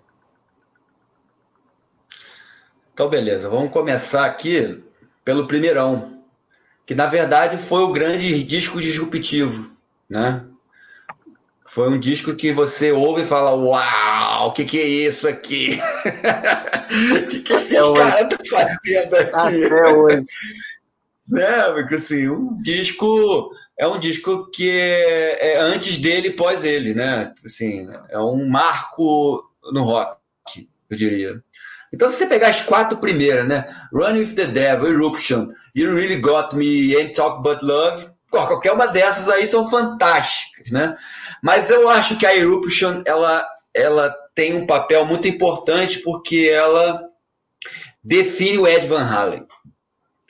Né? É o Ed Van Halen ali mostrando é, o que, que vai ser o Van Halen daqui para frente.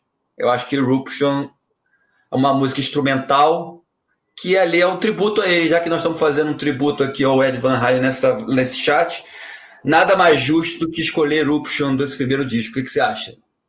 Acho ótimo. Eruption. Mas as quatro que você citou são muito representativas do que era a banda nessa época. Sim. São quatro clássicos absurdos do Van Halen, né? E, e só um adendo rápido do que, do que era a Eruption. O que, que era a Eruption? Na verdade, a Eruption era um exercício que o Ed Van Halen criava para se aquecer antes dos shows. Era só isso. E aí, uma vez, o, o Ted Templeman, que, é o, que foi o produtor dos seis primeiros discos do Van Halen, ele estava na passagem de som, ele ficou arrepiado ouvindo aquilo, e aquilo remetia a ele é, coisas que não eram de guitarra, não era aquela, aquela coisa que veio com origem do, do blues, de que se eletrificou e, e virou o rock na guitarra. E aquilo remetia a ele coisas é, de peças clássicas. E que realmente ele tinha essa, foi o que ele estudou. Então era uma forma, um exercício que ele, que ele tinha antes para se aquecer antes dos shows. Aí ele falou com o Ed, Ed, o que, que é isso que você está fazendo? O quê? Ah, isso? Ah, isso é uma bobeira, aqui uns barulhos que eu faço antes de, de, de, de entrar no palco para me aquecer. Cara, a gente precisa gravar isso de qualquer jeito. Foi assim que o Eruption entrou no disco. É, e ali veio o tapping, né, que ele faz ali, que é uma coisa inovadora que ele criou ali, né? Então acho que essa é. música, ela. Se você foi fazer um tributo ao Ed Van Halen, eu escolheria essa música para botar para ele. Assim. Então, por isso que eu acho que essa música é. não pode faltar. Acho que ela não. não. pode faltar. E aí depois vem o Van Halen 2. Eu acho que desse disco, a música que se destaca é Dance the Night Away, né? Eu acho que é a música mais famosa desse disco aí, né? Muito boa. Eu gosto muito. O disco é muito bom também. Eu gosto muito desse disco. É. Concordo. Aí depois vem o depois vem o Woman in, in Children First lá. Tem, tem várias aqui, Fools é boa, Everybody Wants Some. Eu acho que são músicas boas. Esse disco é muito bom também. É. Não tem um grande clássico assim, mas acho que essas são as duas que eu, que eu escolheria. Pode continuar. Aí o Fair Warning, né? O Fair Warning é Unchained, né? Unchained é a música clássica desse disco. Né? Ela é totalmente diferente. Essa música é a, é, a, é a música desse disco, né? É um clássico absurdo deles. E aí vem para mim o pior disco, que é o Diver Down. Se tá verdade, cheio de cover. É, um, é, é estranho, nem é meio Van Halen isso aqui, cara. É, é que a gente estava falando na história lá com do, é do Van Halen, né? Disco. Ele, na verdade, ele Sim. fazia parte do contrato que o, que o Van Halen assinou com a Warner Bros., do número de, de, de LPs que eles tinham que lançar até aquele período, e a gravadora forçou a banda a entregar o que eles tinham assinado no contrato, né? E como eu estava falando no início, a, o Van Halen sempre gravou, a, as, ele entrava em estúdio, isso que o Ted Templeman, que gravou os seis primeiros discos do, do Van Halen, e já vi entrevistas da própria banda falando a respeito do processo de gravação e criação do, do material deles, eles tocavam muito as músicas ao vivo. Então eles mostravam muito as músicas nas turnês antes de gravar. Isso é a melhor coisa para o músico. Posso te dizer, porque eu, eu mesmo tive uma experiência assim com, com uma das bandas que eu tive, em que na hora da gente gravar, a gente já tinha ensaiado, a gente já tinha tocado várias vezes a música ao vivo. Então eu fui gravar uma delas em que é, eu fui junto com a banda para a gente gravar as guias, porque normalmente a gente grava separado assim. E o que ficou foi a voz guia que eu fiz para a banda, porque ficou com um sentimento muito bom. Eu falei, não vou mexer nisso, não vou mexer. E eles faziam o Ted Templeman falando que ele produziu várias bandas. Ele ficou impressionado com, com, com isso, ele não estava acostumado, estava acostumado a construir o disco no estúdio e depois a banda aprender a tocar aquelas músicas ao vivo. Essa era a norma na época. E o Van Halen era o contrário. Então a banda tocava praticamente tudo ao vivo, todos, todos tocando juntos, é a melhor forma de você gravar base, é com a banda tocando, que fica mais orgânico. A bateria também é legal de gravar. E uma coisa muito rara, geralmente você até conseguia bandas da época do Van Halen que tocavam muito ao vivo, você até conseguia fazer isso com as bases, mas os solos, na hora de gravar os solos, os guitarristas editavam as melhores partes e, e, e aquilo passava a ser o, o solo da música. O Ted falou que o Ed Van Halen nunca era assim, ele sempre gravava é, é, da mesma forma que gravava o resto, sem emendas, com poucos takes.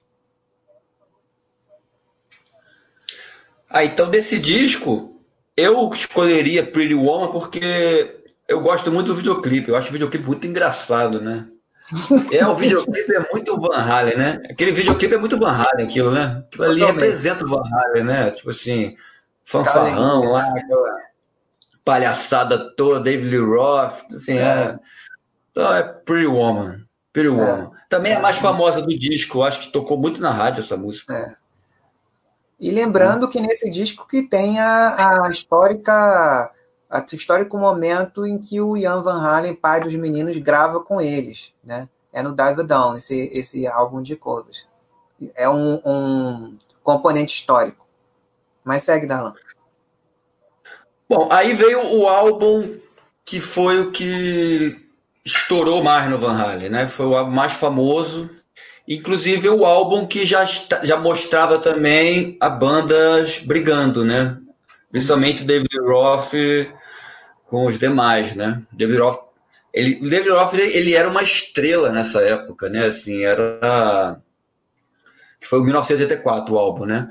É, ele era uma estrela absurda. Né? Assim, ele era.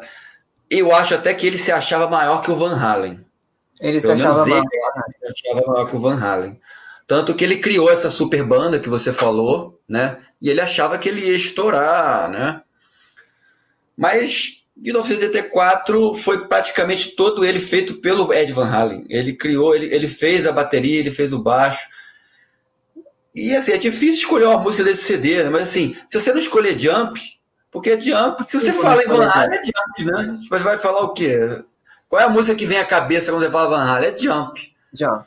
Então, assim, tem que ser Jump, né? Mas, obviamente, Panamá, I Will Wait... E Panamá, as duas. As duas. Jump Panamá. Mas... Mas Jump é, é o que vem à cabeça quando se fala em Van Halen, né? É a é, música mais famosa dele. São clássicas, né? não, não, não podem. É, é, nunca ficaram de fora de um show do Van Halen. Lembrando que, é, complementando o que o Darlan falou sobre 1984, do grande risco que foi para a época, os produtores ficaram alguns meio cabreiros, assim, né? O, o Ted não, que ele confiava muito no Ed, mas o, os executivos da gravadora ficaram um pouco é, receosos da recepção que teria aquele disco, porque o Ed produziu tudo, ele gravava várias faixas, vários instrumentos, e como ele era pianista, ele resolveu dar um construir as músicas baseadas no teclado. Ele estava tocando muito teclado nessa época, ele tocava muito mais teclado do que guitarra nessa época. Então ele estruturou Jump, ao invés de começar com riffs de guitarra, riffs de teclado, inclusive várias listas dos melhores riffs de teclado, das melhores intros de teclado, é, é, principalmente dessa época, entra Jump, que foi tocada em estúdio pelo próprio Ed Van Halen, tocava de vez em quando ao vivo, porque a banda é sempre uma das marcas da, da, dessa geração de, de bandas que surgiu na, na, na, na, Califórnia, e principalmente Sunset Strip, que todo mundo tocava em Sunset Strip, é, é, seja americano ou o pessoal de fora ia na Sunset Strip, tocava por lá, onde tinham as boates, onde tinham as festas, e era uma, uma, uma cultura de clubes e, e shows para entreter, shows para entreter, para agradar, para divertir. Então eles pensavam nas roupas que iam usar, nos movimentos no palco, tudo isso eles trabalharam muito ao longo da na prática ali, né? Na noite após noite. Então eles tinham uma performance muito boa, uma coisa que a gente deixou de abordar com citamos, mas a gente não pode deixar de, de, de, de abordar a importância que Michael Anthony tem para o Van Halen, para a sonoridade do Van Halen. É, o Michael Anthony ele entrou na banda é, porque os dois, as duas bandas tocavam na mesma escola, no festival da escola, e o Michael Anthony ele tinha um equipamento de palco é, é completo. Né? E ele emprestou o, o, o equipamento de palco para o Van Halen tocar. E nessa, depois que, que, o, que o baixista original foi embora, é, eles resolveram convidar o Michael Anthony. O Michael Anthony ele sempre foi um ótimo cantor. Ele foi vocalista de várias bandas antes do Van Halen. Né? E, e como a, a cultura também da época, eles incentivavam grupos vocais, harmonias vocais. Isso também era uma, foi uma característica de toda uma era. Todas as bandas que daquele período, final da década de 70, e, e que dominaram a, a, a cena é, é, do hard rock, capitaneadas pelo Van Halen, tinham essas harmonias vocais simples, mas efetivas, que ajudavam a fixar os refrões das músicas, as, as, as pontes, dar mais destaque. Né? Toda banda que, que, que também inclui é, essas harmonias vocais, sejam no estilo que for, seja no, na estética que for, dá uma força maior melódica, harmônica para as músicas. Né? Então, não poderia deixar de destacar a importância do Michael Anthony com esses vocais de apoio e também é, é com o estilo dele de, de, de tocar. Né? Ele gosta muito de tocar, para quem é músico, ele gosta muito de tocar em, em sendo colcheias. Né? Isso valorizava muito é, é, tudo o que acontecia ali, as interações do Ed com, com o Alex, e com seja com, com o David Roth, seja com o Sammy como voz principal também. E, a, e os backings que o Ed, que foi o primeiro vocalista do, do Van Halen, também fazia backings muito bons ali, né? Isso é, tornava irresistíveis os shows da banda. Mas segue, Alan.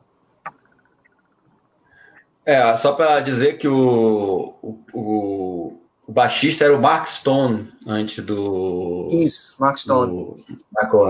Mark Stone, ele saiu da banda.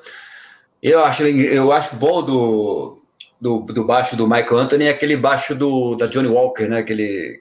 Cagarrava é, Johnny Walker. Esteticamente é muito legal. Era muito bom. E assim, é verdade que você falou, né? Os back vocals, assim, é, é, é, um, é, um, é um marco dessas bandas lá da, da Califórnia, né? Pegar a mais famosa, posterior, pega o Poison mesmo. O Poison ele é hum. todo cheio de back vocal, assim, nas bandas, todas das, das bandas, músicas, assim, né? Todas, todas. Não tem uma que não tem. Não, todas elas. É, é, é, é, bem marcante da, da, sonoridade dessa época. Agora, o 1984, cara, eu lembro, eu era criança, eu ainda não ouvia rock. Mas a minha irmã era roqueira, a Karen. E eu lembro, criancinha, assim, era novinho, acho que na década de 80, ela com o LP do 1984, que é aquele LP, que é aquela capa esquisita, né? Que é um anjinho, uma criança de anjinho fumando, né? Não é tão. Esse disco, essa capa de disco é meio esquisita. Hoje em dia não é pegar bem, né? É, lembra, lembra a capa do Heaven and Hell, né? Do Black Sabbath. Também, também, também. também tem isso. É. Mas pegar uma criança fumando, acho que é pior que freira, né? Acho que criança é pior. É Hoje em dia é. Hoje em dia é um, é um, é pecado pior ainda. Esse disco me remete a isso ainda. Eu lembro da minha, da minha irmã mostrando esse 1984, mostrando o The Number of the Beast, assim, em LP, eu nem, eu nem ouvia heavy metal nessa época. Lá no início da década de 80. Mas assim, 1984 para mim, junto com o primeirão, são os melhores discos da era David Lee Roth. Não sei se você concorda comigo. Para mim são é. os dois melhores. Sim, sim, são, são os mais, ao menos os mais importantes, né? No, no conjunto maior de faixa, Sim. de impacto, sem dúvida, né? Para um no início da, primeiro, na, na virada do, dos anos 70 para os 80 e o outro na virada de, de eras da banda, né? Da era David Roth para a era Sammy Hagar. São marcos. Sim. O primeirão, para mim, é um marco maior porque ele mudou um estilo, ele criou um estilo. Né? Mas eu entendo o que você está falando. Em 1904, ele, ele, ter, ele vira a página do, do, do, do, Van Halen, né? Ele vira uma é. página da, da história do Van Halen. E criou o maior hit do Van Halen, que é o que é Jump, na minha opinião. Então ele tem essa, Esse é consenso. essa grande importância. E agora eu sou suspeito para falar, porque para mim esse disco ele é o 5150. Esse disco. E aí o, o, o, Ed Van Halen ele abusa dos teclados e ficou lindo, ficou lindo, né? Ficou. Para mim, assim, esse disco é lindo, cara. Esse disco é difícil falar uma música boa. Você pegar aqui Why Can't Be This Love, Why Can't This Be Love, porra, Dreams. Dreams acho que é a melhor música para mim. Dreams, Dreams é, é a melhor disco. música. É a preferida do Sammy. Cara, Dreams é linda. É Agora, Love Walk In, é Love Walk In, é, é Love Walk In é, o, tem a historinha que o Ed Van Halen liga pro Sammy Hagar e fala, olha só, ouve isso aqui. Porque assim, o David Lee Roth, ele não gostava muito dos teclados do, do Ed, não. Ele não queria é. mexer com esse negócio, não. E aí, quando ele saiu, o Ed Van Halen se sentiu mais livre para poder criar mais, né? E aí, quando, ele, quando o Sammy Hagar ouviu, ele disse que ele na hora ele começou a, a, a, cantar a música, criar a letra na hora, espontaneamente. Espontaneamente, Sim, foram botar o cara assim. E ele acha essa música linda, ele acha linda. E realmente essa música fez muito sucesso, assim. Mas se eu fosse escolher. Esse disco é muito difícil, cara. Se eu fosse todo, escolher, eu escolheria. Eu escolheria Dreams desse disco, porque Dreams, eu acho. É a música favorita do, do Sammy. Entre quase todas que ele fez. Você escolheria outra desse disco? Mas Why Can't This Be Love fez muito sucesso. Também foi o primeiro single desse disco. É, My Dreams, sabe por quê? Porque a, a, o, o Semi, nessa entrevista que eu vou compartilhar com, com o pessoal lá no Cantural, ele mesmo fala sobre o 5150, além da história engraçada que eu contei, também tem outra, cara, essa hilária, ele contando a história mais bizarra desse, de, de composição desse disco, né? É, tinha uma hora que estava tomando banho, né? Tava lá tomando banho. Aí surgiu uma ideia, né? Caraca, essa ideia é muito maneira de, de uma música. Ele tinha ouvido algo que o Ed tinha mandado para ele, mas ele não tinha conseguido ainda criar uma ideia. Às vezes ele, ele, ele fazia quase na hora, porque ele é músico também, guitarrista, excelente guitarrista, né? E aí essa não veio logo de cara. Aí ele, ah, fui fazer outra coisa, né? Ah, tava, foi lá tomar banho, tava tomando banho. Aí veio a ideia, finalmente surgiu. Aí ele pô, saiu correndo do box, né? Pegar uma caneta para escrever. Aí, quando ele começou a tentar escrever, a ideia foi embora. Aí ele falou: ah, desiste desse negócio aqui. Aí ele voltou para o banho. Quando ele voltou para o banho, a ideia voltou. e aí, como a ideia, quando a ideia é boa, ela não sai da sua cabeça, cara. Não sai, não adianta. Ela fica para sempre, ela não, não desaparece. Né? Aí depois ele acabou de tomar banho, compôs a música, escreveu, e aí ele telefonou pro Ed e falou: Ed, olha só isso aqui. Ele cantou no telefone, pô, vem pra cá, vamos gravar isso, tá lindo. Né? E, e ele falou uma, uma coisa que eu achei muito bonita nessa entrevista. Claro que essa entrevista foi feita antes da pandemia e tal, a, antes do que aconteceu. E ele falava assim: que eles tinham um pelo outro uma grande admiração, um grande respeito, apesar de todas as diferenças que aconteceram, coisas que não tiveram a ver pessoalmente com eles, sim, coisa de negócio, de empresário, empresário de um brigando com empresário de outro, né? com as coisas de bastidores que as pessoas não fazem ideia que tem, né? Ah, por que, que essas bandas brigam entre si e não se falam mais? Vocês não têm noção de como as coisas são mal amarradas em termos de contratos, né? É, entre as partes, né? Aquela coisa de governança que a gente fala, a melhor escola de governança que você pode é, é, imaginar é criar uma estrutura de governança para proteger a banda e o legado, a obra dos próprios integrantes. Entendeu? É assim como acontece com as empresas hoje em dia, né?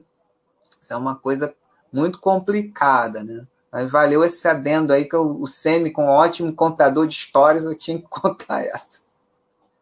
Agora, o Cenezino, é, o que eu ouvi falar é que eles não tinham Porsche, não, eram Ferraris. Inclusive, Isso, inclusive a Ferrari que o, que o Ed viu na, na no mecânico é a, é a, mesma Ferrari do clipe do I Can Drive 55 do, do, do da carreira solo de Sammy Hanga. É aquela mesma é. Ferrari preta lá. É aquela lá. É aquela Ferrari lá que ele viu. É Ferrari, isso Agora, eu não de carro, desculpa é. aí, pessoal. O outro disco é o. Eu não sei falar isso aqui, é OU 812. Ah, OU 812. OU 812, é isso aí. Desse disco eu escolheria o Ends Love, né? O Ends Love é um clássico é deles também. De Preferido eu acho o melhor disco, a melhor desse disco. É, esse disco também pra é perfeito. Mim, caiu, pra mim, esse disco tá abaixo do 5150, mas é um bom disco. Eu gosto de todos. Eu gosto de todos, mas eu acho que ele caiu em relação ao... É, mas assim, o que acontece, né? Música é momento, né? Ainda mais gravação, né? É. Aí alguns vão gostar mais, outros vão gostar menos, mas o padrão de qualidade se manteve. Gostando-se, preferindo-se um ou outro, mas manteve um padrão bom. É, até mesmo o Ants Love poderia estar no 5150, porque tem a mesma sonoridade. assim, talvez, eu... talvez tenham sido sobra das sessões de composição. Pode ter sido até sobra, porque a sonoridade é muito. É muito aqueles climazinho, né? Aí depois veio o For Unlawful Carnal Knowledge. Knowledge, que eu adoro esse disco. Esse adoro. disco é muito bom. E, ah, e Right Now tem aquele clipe absurdo de Right Now. Right Now é muito linda, né? Essa também é uma das preferidas do Semi. Hã? Essa também, a, a, a, Right Now, é uma das preferidas do Semi também. Você escolheria outra desse disco? Eu acho que essa tá boa, né? Cara, Pound Cake. Pound Cake é boa também, cara. Essas duas. Cake, a Pound Cake era uma música que não tava. Não, sabe aquela música, pô, legal, mas. Pô, sei lá, não tá pegando. Aí o Ted falou: Ed, por que você não tenta uma coisa diferente, cara? Você que é tão criativo. Ah, um efeito qualquer aí que você nunca fez. Aí, ah, peraí. Ah, aí ele teve a ideia de pegar uma furadeira, cara. Colocou é. na, na palheta e aí foi. Aquele e na música Panamá, Panamá eles usam um, um, um negócio de é, secador de cabelo na música. Secador de cabelo, é. Queda de cabelo, a música Panamá. E essa aí ele usou a furadeira. a furadeira. São as duas melhores também. As duas melhores. Eu, eu, eu escolheria essas duas aí. É. O disco é tudo bom e também. E aí depois. Essas são as mais Depois veio o, o último, né? Depois veio o último, que é o Balance, que eu gosto muito desse álbum. Eu também. É um álbum diferente do Van Halen, da era Sammy Hanga. Ele, para mim, ele é diferencia dos demais. Sim, é, é um outro tá... momento também. Era um é, outro tá no meio década de 90, é uma outra sonoridade que está em voga também no. É, lógico. No a, a, as bandas, uma, uma coisa que muitos fãs não entendem, né? É o seguinte: música é business, arte é business.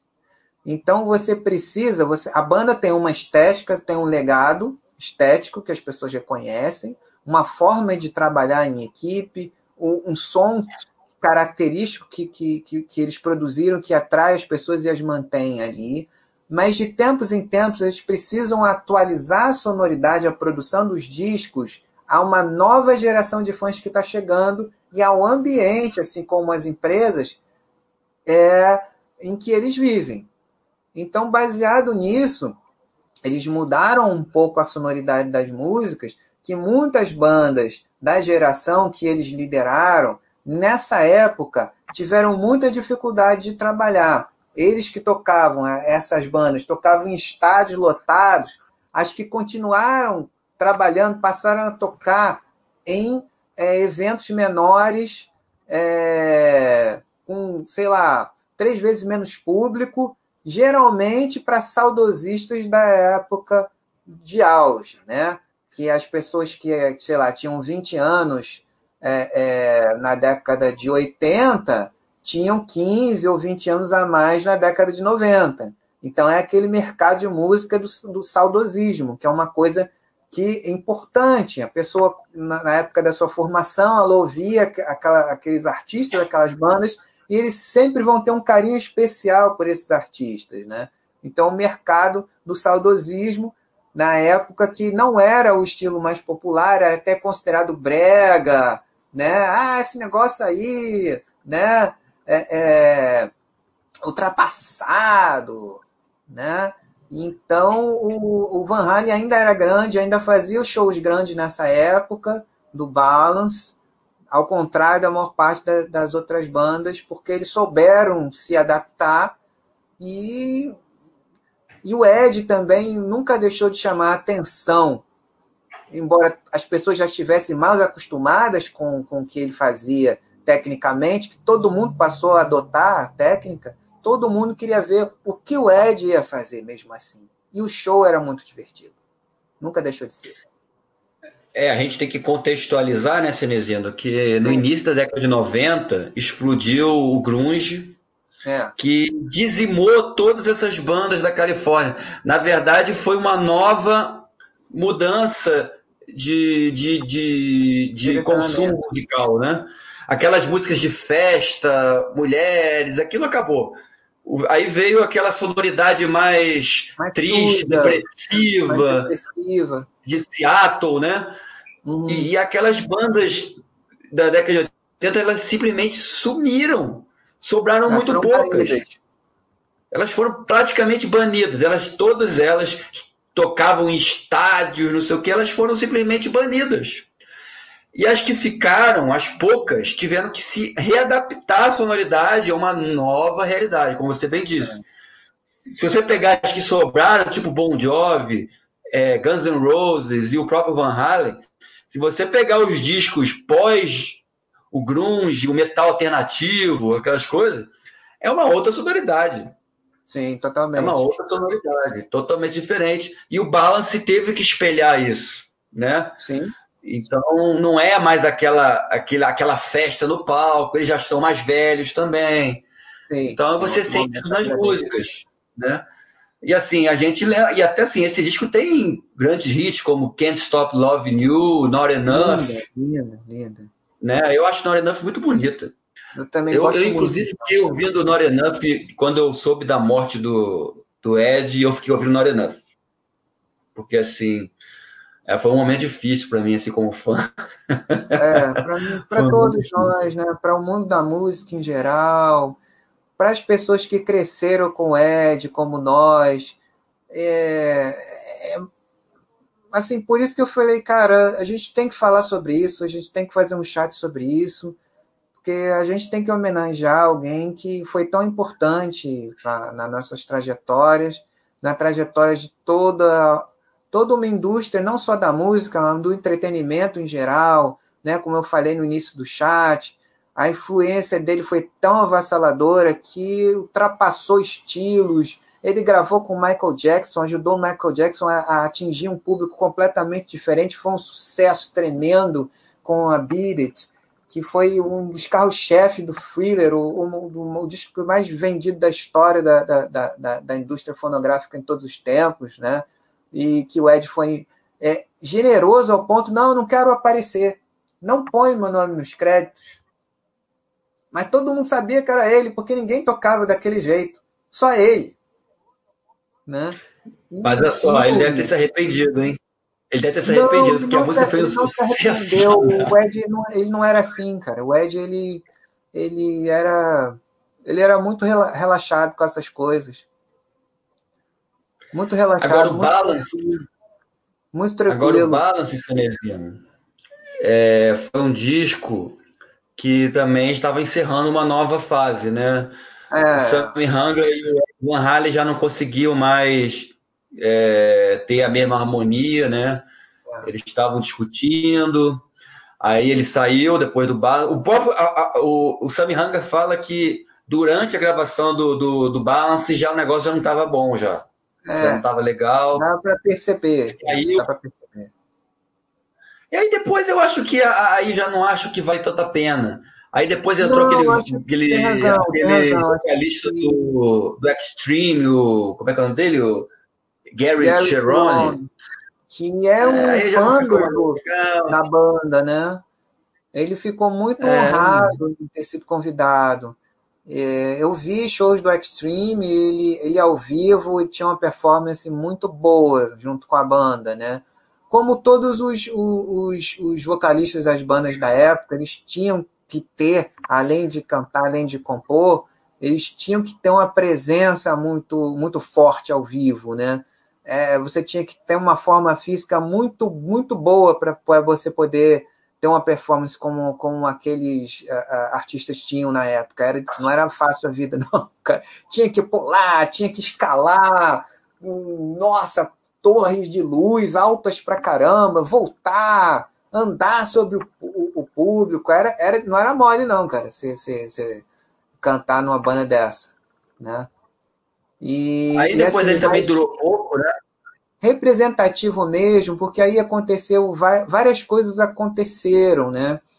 Não é fácil, como eu falei no início, as pessoas não fazem ideia de quão difícil é a vida de um artista de sucesso que viaja pelo mundo sem saber quando vai voltar para casa, de hotel para hotel, show para show, entrevista, grava disco, aí tem um monte de, de puxa-saco querendo, querendo se dar bem em cima deles, sabe? É muito complicado. Uma é, constante também na, em várias entrevistas que é, músicos falaram de Ed, além da humildade dele, da, da, da criatividade dele como inovador, criador de, de soluções, né? Ele transformou também a guitarra elétrica não só no sentido é, técnico instrumental, ele abria a guitarra como vários músicos da época é, é, que não tinham muitos recursos. Até no Brasil, por exemplo, aqui a gente tem os Mutantes, né, que tem irmãos do, do, do dos Batista que faziam suas próprias guitarras. Você tem o Brian May, que, que construiu a própria guitarra dele no Queen. O, o, o Ione, que, que também mudou a guitarra dele, mudou os amplificadores. O Ed também abria as guitarras dele mudava a ponte, colocava captador diferente, é, é, ajustava, até ele, ele conseguir desenvolver um modelo criado por ele, que o, o objetivo dele sempre foi ter um maior conforto na hora de tocar, né? Ele também mexeu em amplificadores, ele sempre mexia nos amplificadores para conseguir a sonoridade dele, única dele, né? E, e, criou também uma linha de amplificadores 5150, né? É, ligado ao disco, ligado ao home studio, né? Ele, ele tinha essa visão, essa, essa visão também. E ao contrário do que muita gente pensa, né? muita gente acha que o artista, por causa daquela performance que ele faz no trabalho, que ele é hiper extrovertido 100% do tempo. Todos falam, e é unanimidade, que o Ed era extremamente tímido com, com, no trato com as pessoas. Ele, ele é, mesmo é, tecnicamente superior em vários aspectos a alguns dos ídolos dele, ele, ele quando se relacionava com eles, ele era sempre o mesmo fã deles, com muito respeito, né? É, ele perguntava ao Tony Iommi, como eu falei para vocês, como é que toca essa música? Eu estou tocando certo, Tony? Não, Tony, não, não é assim, Ed. É, é desse jeito que eu faço. Assim eu consigo aquela sonoridade. Ele nunca perdeu isso ao longo da vida, né?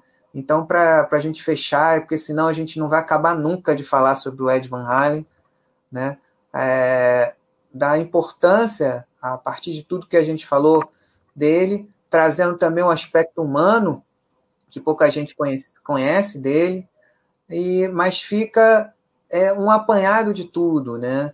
Que é, você, um, uma pessoa que sempre foi fiel a si mesmo, ao caminho que era o caminho que ele tinha que traçar, que ele tinha que viver, veio de berço do pai, ele, ele foi um músico profissional, não foi muito bem sucedido, não é fácil essa vida de músico profissional. Tem muita gente que é um grande músico, mas não consegue sucesso, não consegue viver da música. E o Ed, ele pegando essa experiência que ele viu com o pai, que o pai queria ter mais sucesso do que teve, e ele, junto com o irmão, montou uma banda que não só mudou esteticamente a, tudo que se fazia antes no estilo rock, que transbordou para o universo da, da, do entretenimento de uma forma é, avassaladora também, que ele também é, jamais deixou de ser a pessoa fora dos palcos que ele sempre foi.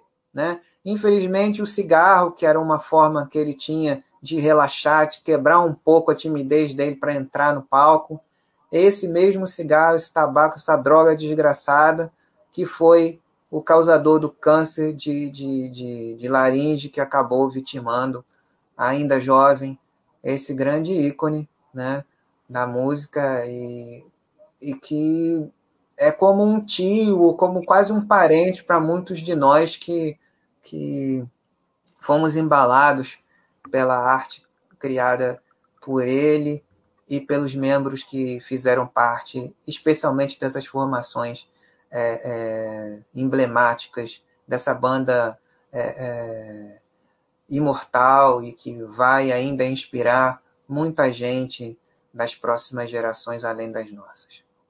É isso. É, eu eu faço minhas suas palavras, né? Foi um grande ídolo, um grande músico. É, só para terminar, né? Depois do, do Balance, houve muitas mudanças de formação, né? O Michael Anthony também saiu. Aí o David Love tentou voltar, o Sammy Hanger tentou voltar, mas não, não teve mais a mesma liga. Mas, mas isso não, não tira. Também, o estava muito doente. Já estava é, Mas isso não tira. Terapia. E nada disso tira. mancha a história do Van Halen, principalmente do maior ícone dessa banda, que é o Ed Van Halen, né? Que infelizmente nos deixou. É, vai deixar uma mancha nas, na, na música daqui para frente, um vácuo, né? Vai deixar uma lacuna, mas vai deixar, como o Cine sempre fala, vão deixar as obras imortais aí, que a gente tem que sempre revisitar, porque sempre que a gente revisita, a gente traz à tona toda aquela energia que a gente e aquela aquele sentimento que a gente teve quando ouviu pela primeira vez. Eu acho sempre bom. Eu convido a todos a, se tiverem oportunidade, ouvirem Van Halen. Aqueles que não conhecem, que ouçam, né? E para poderem perceber o, quem foi esse grande guitarrista e que vai deixar muita saudade para a gente aí. É isso, Cenegino. É, Darlan, eu te agradeço muito. Foi eu, assim que aconteceu, eu tive a ideia, eu resolvi é, entrar em contato com o Darlan, hoje ainda, de, de, de manhã. Falei, cara, acho que a gente precisa fazer isso. Você está ocupado nesse horário? Falei, aí ele falou, não. Então, bora fazer. Né? O Darlan, ele é assim. Né? Quando ele, ele, ele pode, tem, tem disponibilidade. E aí, vamos fazer, bora, top, vamos lá. Né? Então, assim, foi uma grande satisfação poder dividir com, com, com esse grande amigo esse tributo que a gente faz a alguém que a gente nunca conheceu pessoalmente, mas que também pode ser considerado um grande amigo nosso, né? E de todos que é, viveram e foram embalados com a arte que ele, que ele nos legou. Então é isso, meus amigos. Muito obrigado. Espero que vocês tenham gostado tanto como nós gostamos de fazer esse chat que nós entregamos aqui para vocês. E que, se vocês gostarem, a gente pode eventualmente fazer outros chats né, na sessão cultural sobre diversos temas que podem ser o, o, que a gente, o que for surgindo. A música certamente vai sempre é, é, é, ser uma tônica, mas a cultura ela não, não é só arte, né? A cultura ela é o modo das pessoas viverem, né? Inclui várias coisas, várias artes, viagens, modos de viver, enfim, filosofias, várias coisas. Então, se vocês quiserem, a gente pode eventualmente é, fazer outros chats aqui na sessão cultural, outros chats de música com o Darlan também, é, sempre que ele, que ele puder colaborar com a gente aqui, será sempre um grande prazer repetir essa experiência com outros artistas. Caso vocês queiram, a gente pode voltar e falar sobre outros artistas, especialmente desses estilos que fizeram parte da, da nossa adolescência, do nossa, né, nossas vidas. Então, mais uma vez, muito obrigado a todos, que vocês continuem tendo aí um, um bom fim de semana. Espero que esse chat também tenha é, tido também o caráter de entreter vocês. E vejo vocês aí ao longo da semana no chat já no formato tradicional das empresas. E, e é isso. Até a próxima. Obrigado pela presença de todos e até uma próxima, um próximo chat aqui na, na, na Cultural. Grande abraço e até lá.